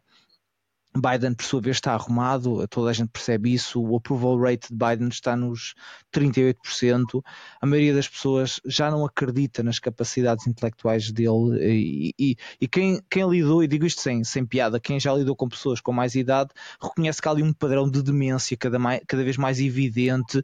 E, e, se de facto ele for, for o candidato a ganhar, Uh, o que parece, uh, se ele for candidato e ganhar, o que parece cada vez mais improvável, uh, terá que abdicar após a eleição e aí sim teremos uma, uma Kamala Harris como, como presidente, que, que, é, que é um cenário um bocado estranho. Uh, por fim, temos Donald Trump e eu aqui uh, provavelmente discordo a 100% com tudo que, o que o meu caro amigo Carlos disse. Uh, Trump é o homem que nós conhecemos, para o bem e para o mal, com todos os defeitos, em termos práticos, não é o pacote, não é a imagem, é em termos práticos, foi o melhor presidente americano no meu tempo de vida. Uh, porquê? Porque manteve o mundo sem novas guerras. Durante quatro anos tivemos paz e prosperidade. Não tivemos com Obama, não temos com Biden e não vamos ter com o próximo presidente eventualmente, a menos que seja Donald Trump. Tem muitos defeitos. Um, são sobretudo de embalagem, de mensagem. Uh, obviamente a mensagem não agrada a todos e eu, eu não tenho grande simpatia pela, pela, pelo Twitter e por, por aquelas, aquelas mensagens do Truth Social, uh, mas o resultado é difícil uh, de contestar. Um, o, o, Carlos dizia que ele é, um, é uma ameaça, a, a, a, por exemplo, à NATO. Eu acho precisamente o contrário. Eu acho que Trump é Uh, se calhar não intencionalmente, mas ele é a salvaguarda que a NATO uh, se vai manter, porque ao dizer aos europeus, meus amigos, acabou-se a mama, daqui para a frente vocês têm que pagar pela vossa defesa, o que ele basicamente fez foi colocar todos os Estados que estavam efetivamente a viver da defesa norte-americana a investir mais uh, na sua própria defesa e os Estados Unidos não estão a investir menos, estão a investir o mesmo com a diferença de que agora temos uma Europa que tem um exército mais preparado, que, que, tá, que está a investir seriamente em defesa, coisa que não estava a fazer. Portanto, a NATO hoje é mais forte do que era antes de Trump. Eh, e se calhar, mais uma vez, isto foi involuntário. Um, em relação à, à, à situação uh, com a Ucrânia, não, não vou andar aqui sempre a bater na mesma tecla, uh, eu já disse várias vezes, um milhão de vezes, uh, não é uma guerra que eu, que eu acho que seja, que seja nossa, mas, mas não, não, não vou por aí. só para finalizar em relação ao Trump, eu não tenho conhecimento jurídico para avaliar todos os casos que ele está a ser acusado, até porque são, são quase uma centena, mas daquilo que eu tenho lido sobre o o caso recente com a avaliação de propriedades em Nova Iorque, é praticamente unânime que, isso, que isto se trata de uma campanha orquestrada para o castigar, não há ali nenhum fundamento. É importante lembrar que os bancos, que teoricamente aparecem como os prejudicados do negócio, estão ao lado dele a dizer que ganharam dinheiro com o contrato. Uh, ninguém apresentou queixa em relação àquilo e de repente aparece esta campanha de instrumentalização da justiça. Eu não digo isto para proteger Trump, eu digo isto simplesmente porque é o que me parece mais evidente eh, que há uma, uma, uma campanha de pessoas que não o quer uh, eh, um, ehm, não o quer eleito. E só pelo simples facto do sistema não, não o querer eleito, para mim já me dá alguma simpatia. Depois temos a questão do vice-presidente, e aqui pode ser um game changer.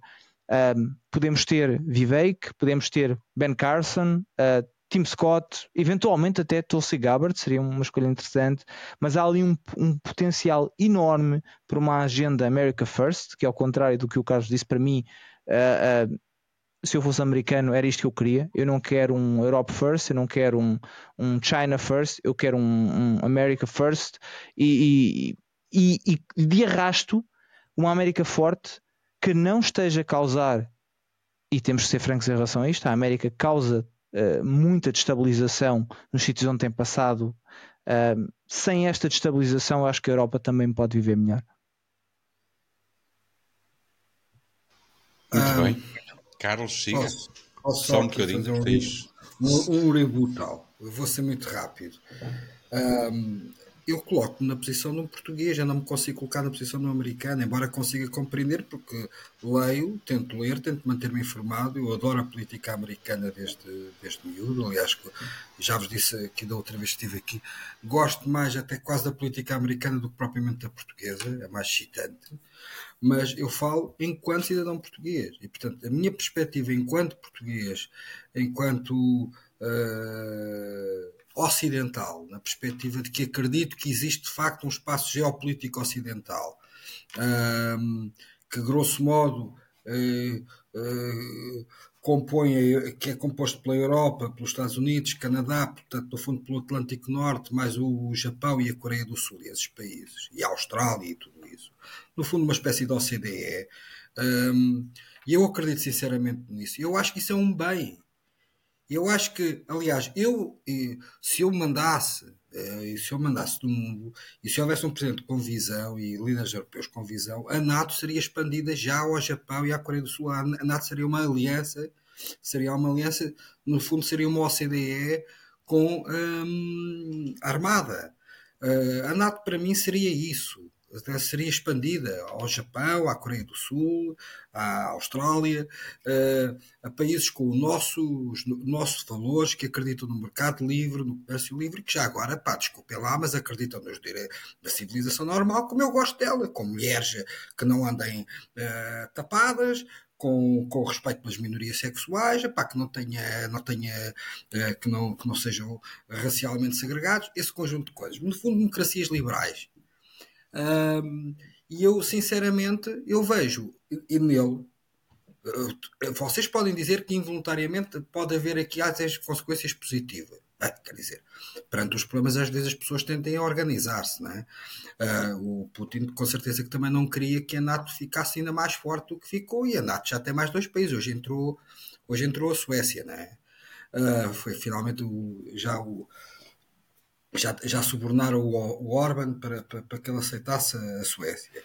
Portanto, o, o, o, que, o que eu quero dizer com isto é que, da perspectiva de mim, em, em, enquanto português, me interessa uh, que a democracia norte-americana funcione normalmente, que não haja disrupções nos processos transitórios, nas transições, nas passagens de poder. Uh, Pá, sinceramente, estou-me um bocado a borrifar para o gajo do Ohio, que está um bocado chateado, porque agora vê pretos por todo o lado, e há 40 anos não era assim, não havia pretos, não é?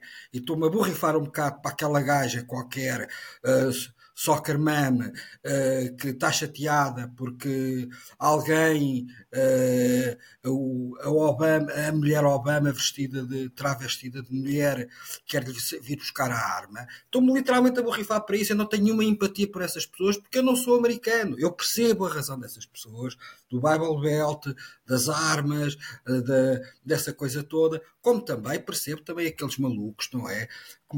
que, que, vivem em São Francisco, não é? Querem criar lá uma comuna de paz e de amor para todo mundo e que de repente tem uma cidade inteira cheia de drogados, cheia de mendigos, eh, que não funciona, eh, em que as pessoas estão a fugir de lá. Pronto, eu eh, respeito. Portanto, no fundo, eu estou a. Eu estou na perspectiva de um português, de um cidadão português. Um, é claro que é muito giro dar umas cacetadas na, na elite global, nos gajos que estão constantemente a proclamar a sua virtude moral sobre nós, daqueles que nos estão a vigiar a maneira como nós falamos. Claro que a Kamala é sobretudo irritante, ninguém pode gostar dela porque ela é irritante, ela é insuportável, basta ver qualquer discurso dela, quer dizer, ela é insuportavelmente irritante. Ela é. A Hillary ainda, ainda lhe reconhecíamos preparação. Era uma mulher preparada. Podíamos não gostar dela, mas era uma mulher preparada. Não é? Uma mulher equipada e preparada mentalmente para aquilo aliás, mais preparada do que o marido, não era? Mas o, a Kamala irrita qualquer pessoa, com certeza, olha para aquilo. aliás, até há uma senhora, uma comediante, que faz umas imitações espantosas dela, uh, conservadora, uh, a gozar com ela. E de facto, parece mesmo que ela foi colocada ali por uma espécie de, de, de totem que está ali. Um, Pá, como é óbvio, uh, há um problema terrível de percepção. Eu não sei se o Biden está senil ou não, eu não sou médico psiquiátrico, não sou. Sei naturalmente que o, o, o envelhecimento, no caso dele, nota-se verdadeiramente. O meu pai tem a mesma idade e não me parece tão mal como parece o Biden quando eu vejo na televisão. O meu pai já tem 82 anos e meu pai ainda conduz, naturalmente, ainda tem. Claro que já não é o mesmo, e claro que eu se calhar já não daria responsabilidades ao meu pai para administrar o sei lá, nem para administrar o condomínio, quanto mais para, para, para, para governar os Estados Unidos. Eh, e, portanto, há este problema terrível, não é? E os americanos ficaram prisioneiros disto. E há pessoas que envelhecem de uma maneira e outras de outra. A Nancy Pelosi é mais velha do que o Biden, epá, e olhas para ela e vês uma mulher rija, uma mulher forte, uma mulher dura e isso. O Trump só tem menos de 3 anos do que o Biden. Eh, em certas coisas também já se nota o envelhecimento. Agora, não se nota tanto de tal forma. Até porque também ele põe-se todo, mascara-se todo com, com, com aquele bronzeador. Castanho, pinta-se de castanho então. Pinta-se de castanho com aquele bronzeador e com aquilo tudo. Portanto, ele ultrapassou a própria caricatura e, portanto, a gente já aceitámos a caricatura como uma coisa normal. Mas, de facto, há aqui um problema terrível com o Biden. Portanto, isto deixa preocupado. Agora, se vamos sobreviver todos, é pá, devemos sobreviver, mal ou bem. É como eu estava a dizer, isto é um bocado com a Covid, ah, vai correr tudo bem, logo se vê. Ah, agora, aquilo que aconteceu no 6 de janeiro, aquele processo transitório, que ele tem nele, no inner core dele, o, o, o, não tem nenhum respeito pela história do país, do próprio país dele, não tem. Ele não tem nenhuma veneração pelos founding fathers, não tem. Ele não tem absolutamente nada disso. Ele, ele é, eu, eu aqui posso parecer irracional, mas sinceramente não o estou a ser. Ele é um tipo que, se não tivesse um limite constitucional a poder uh, se candidatar uh, mais do que dois mandatos, estaria lá de eterno. Quer dizer, ele não aceita perder em qualquer circunstância. Portanto, qualquer derrota que ele tenha, ou que ele tivesse, é uma derrota ilegítima, foi porque foi batutice. Posso só dizer, uh, posso perguntar uma coisa a esse ponto, que é uh, uh, Hillary Clinton negou a vitória de Trump e continua a dizer que foi fraudulenta. Ela disse que a vitória não sabe, não sabe muito bem o que é que aconteceu, mas que acha impossível o Trump ter tido aquele número de votos e que acha que houve fraude eleitoral. Ela mantém ao dia 2. Ó oh, oh, Diogo, oh, Diogo, mas se formos assim, também a eleição de, do Kennedy contra o Nixon, todos, o, todos os livros de história dizem, aliás, que houve uma, houve uma grande martelada nos votos de Chicago. Não, mas é irrelevante o que nós achamos, ó oh, Carlos. O meu ponto é que a, a, a Hillary também questionou. Não, mas eu sei, mas repara, o, o, o, Nixon foi enganado eleitoralmente. E aí foi mesmo martelado. As urnas em Chicago foram marteladas pelo tipo lá da máfia, que era amigo do pai do Kennedy. Então é, é possível mais... haver Pá, burla na, nas eleições americanas. É possível haver não, fraude. Não, é, não é uma loucura até... total. E, claro, agora não há é, uns satélites e tal a montarem umas máquinas. Claro que há burlas localizadas. Sempre houve nos Estados Unidos, não é? Até já houve anulações, já houve eleições anuladas judicialmente lá, não é? Quer dizer, aquilo é uma democracia perfeita, não é? A gente sabe disso, não é? É uma democracia muito martelada, muito Mas então, a partir do momento em que nós assumimos, desculpa interromper Carlos, a partir do momento em que nós assumimos que a fraude pode acontecer quando um homem perde, quando um homem consegue o maior número de votos da história dos Estados Unidos, mas não ganha as eleições porque fica atrás de, de, de, da própria eleição que bateu o seu recorde. E essa eleição é protagonizada não por um político carismático e popular como Barack Obama, mas por Joe Biden, o questionar a, a, a legitimidade das eleições, tendo em conta o histórico e tendo em conta que a Hillary também o fez, é assim tão uh, uh, pernicioso oh, para a democracia? Oh, Diogo, tu sabes que foi aqui, depois já não foi só isto, houve mais de 60 ações judiciais. Em vários, or, vários escalões judiciais, perdeu-as todas, uh, quer dizer, o próprio, no próprio Supremo Tribunal que ele tinha nomeado não lhe deu bola em relação a isso, e aquilo que, qual é que é a grande novidade nele? Enquanto os outros uh, se conformam, e a Hillary foi à tomada de posse do Trump, ela, ela não reconheceu a eleição, mas foi à tomada de posse do Trump. Foi lá, o Trump também foi ao casamento dela. O Trump foi ao casamento dela, portanto é justo. Está bem, é, com certeza, com certeza. estou a falar eh, anos antes. É, é, ela foi, é, ela foi à tomada de posse dele, não é? Uh, porque era como eu estava a dizer, o Nixon, por exemplo, não contestou a eleição do Kennedy em 60 e sabe Deus o que lhe custou o Al Gore. Uh, queres uma eleição mais, mais, mais, mais sacaneada do que foi a eleição do, do, do, do Bush contra o Gore? Daqueles 437 votos lá da Flórida, ou 700 não sei quantos votos da Flórida, que do Estado governado pelo, pelo, pelo irmão do Bush, uh, e que o Supremo uh, o Supremo nem sequer invalidou, nem invalidou. O Supremo decretou o fim da, da recontagem. É, portanto, epá, e agora? Olha, fez-se vida e olha, nunca mais ouviu falar dele. Ou seja, há, havia essas havia esse bem maior, o bem maior que era a unidade americana, que era. Pá, mas se o bem maior, desculpa interromper, Carlos, se o bem maior for aceitar fraude, eu por acaso acho que é uma boa mudança. Pronto, vamos lá, está bem, mas este gajo não obedece nada a isso, percebes onde é que eu quero chegar? Este gajo não, não obedece nada a isso. Ele obedece na medida em que teve que sair. E saiu. Bem, ele teve que sair e saiu, com certeza que saiu, apesar de ter mandado os gajos, apesar de ter havido gajos eh, a mando dele que até já queriam enforcar o vice-presidente dele e isso, apesar de eles tentaram impedir a certificação eleitoral no Congresso, apesar de fazer o que fizeram no dia 6 de janeiro. É pá, como é, uma, é como a cena do Bolsonaro. Eu jogo sempre nas quatro linhas, mas no entanto manda a turba a ir ficar no Congresso do brasileiro. É pá, desculpa, um gajo de direita, uma pessoa de direita, tem que respeitar as instituições, tem que respeitar métodos. A partir de onde deixa de ser, deixa de ser a direita, passa a ser um gajo qualquer, um maluco qualquer. E eu, nesse aspecto, eu, eu não admito que me chamem direita fofinha, porque eu nunca fui direita fofinha. Eu, eu sou durão, eu não sou fofinho. Mas há uma coisa que eu acho. Eu acho que és fofinho, eu acho que és fofinho. Ah, eu, também, eu também acho que és fofinho, tem paciência. Não concordo. lamento, lamento. É pá, mas sinceramente, eu não, eu não acho, não acho bem hum, esta disrupção das instituições, porra. Então quer dizer, aquilo que aconteceu no dia 6 de janeiro foi uma tentativa de golpe de Estado, pá.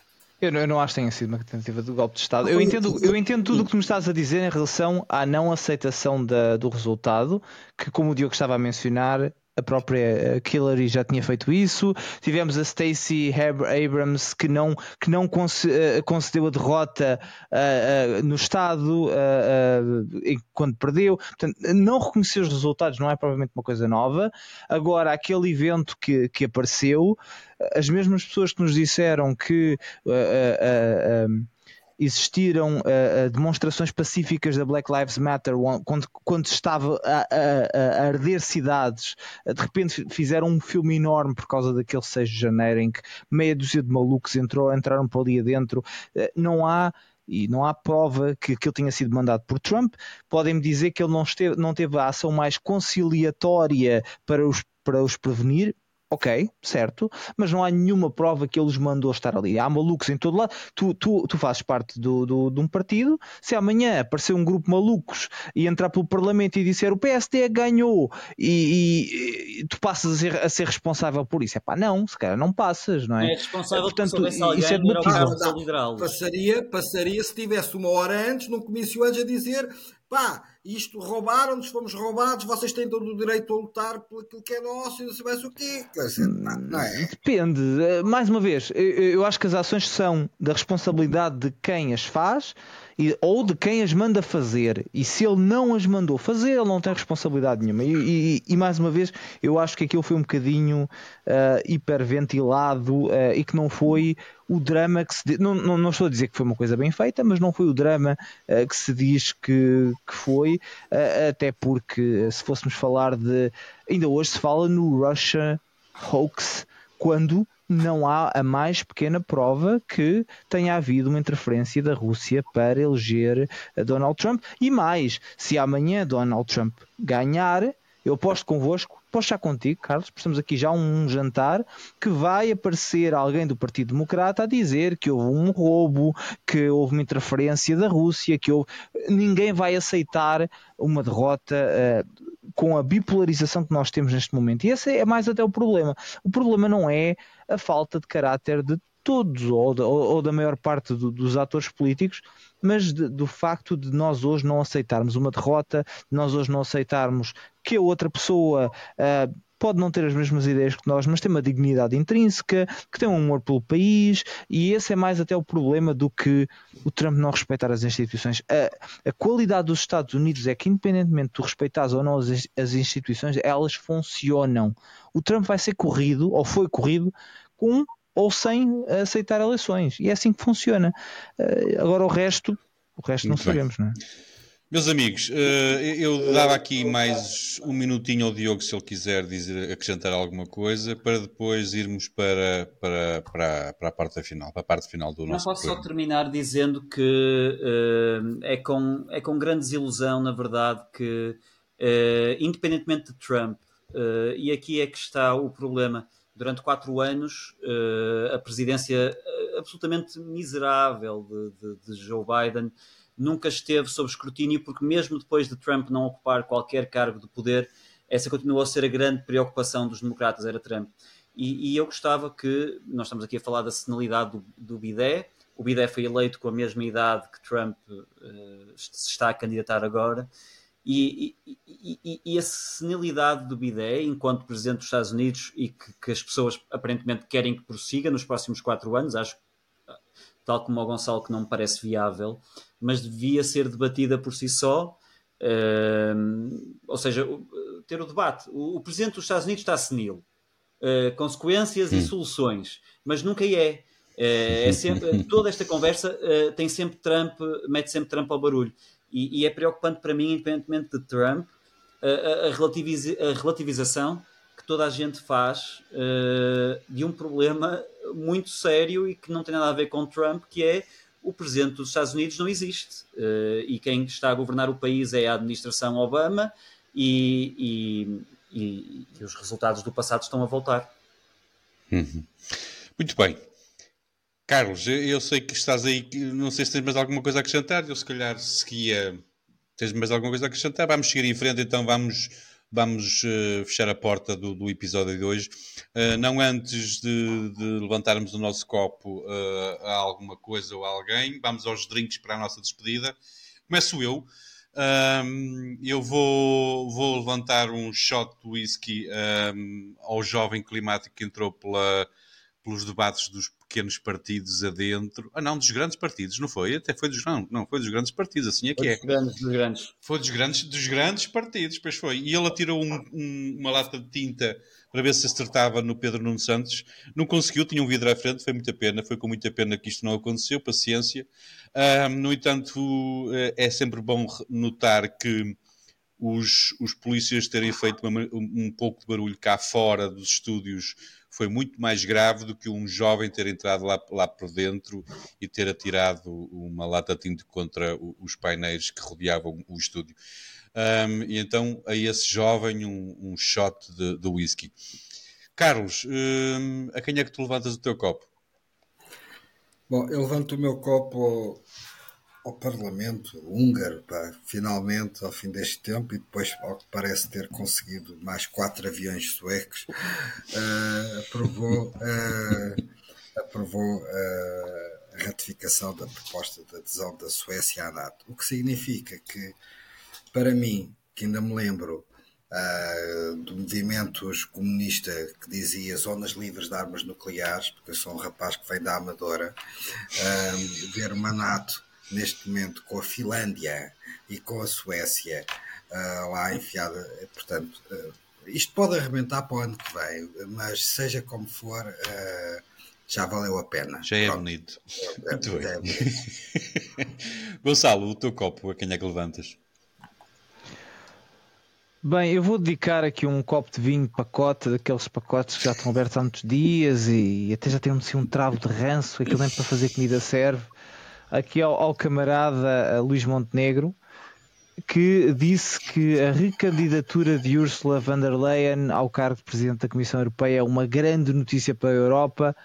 Luís Montenegro disse também, vou citar, ela é a garante do projeto que o PSD, membro do PPE, tem para o futuro da União Europeia. Obrigado, Úrsula, conta connosco. Pois bem, Ursula von der Leyen é das piores pessoas que este continente viu nascer, da gestão pandémica, há pouca vergonha que foi a compra das vacinas, há o incentivo para nos envolvermos em todos os conflitos bélicos possíveis. O grande objetivo desta senhora é meter a Europa numa guerra mundial e o, o, impo, o, apoio entusiástico, mais do que o apoio, o apoio entusiástico de Montenegro garante a minha oposição ao PSD na próxima eleição para o Parlamento Europeu. É pena, mas é o que é. Diogo, a quem é que tu vais brindar? Brindo com, com Arak, aquela bebida do, do alcoólica do Médio Oriente, e vou brindar a, Jacob Rothschild, que morreu, um, o ilustre representante da família Rothschild, e há muita gente por aí, teóricos da conspiração, gente chalupa, que diz que a família Rothschild controla as instituições financeiras e que uh, uh, potencia e financia ambas as partes da guerra e que lucra com isso e que controla os governos mundiais e que, e que no fundo é a personificação do mal demoníaco nesta terra de homens. Uh, mas eu, eu não, portanto, eu não, eu não acho que seja verdade. Eu acho que ele é um generoso filantropo e, e, portanto fica aqui a minha homenagem, uh, paz à sua alma. Uh, que há gente que diz que ele vendeu ao demónio, mas eu não sou dessas pessoas. Eu acho que ele tem alma e que essa alma é Deus. Muito bem, meus, meus senhores. Então chegamos ao fim deste episódio. Esperamos que a todos que estiveram do outro lado a ouvir e a ver que tenham gostado. Já sabem que contamos sempre com o vosso feedback, exerçam esse direito e pedido que vos fazemos bem ou mal, votem nos Homens do Frac. Acedam a www.homensdofrac.com para mais informações e novidades. Não se esqueçam também que os Homens do Frac são patrocinados pela Prozis e com o código Homens do Frac recebem um desconto direto de 10%. O link vai estar disponível na descrição deste episódio. Aproveitem os, os descontos e ajudem-nos a cobrar. Uma vez mais, visitem então www.homensdofrac.com e de lá têm acesso a tudo, a todo lado ao mesmo tempo. Obrigado a todos por estarem desse lado. Resta-me agradecer mais uma vez ao Carlos Reis. Obrigado. Foi um gosto enorme, apesar dessa, desse, desse, cansaço depois de, de, de, um dia árduo de trabalho. Obrigado por ter juntado a nós, por ter estado este bocadinho connosco. É sempre um privilégio. Obrigado. Até breve. Nós então voltamos para a semana com os habituais Diogo of Power e Gonçalo Galvão Gomes. Apareçam. Uma boa semana para todos. Beijinhos, abraços e até para a semana. Tchau. Até para a semana.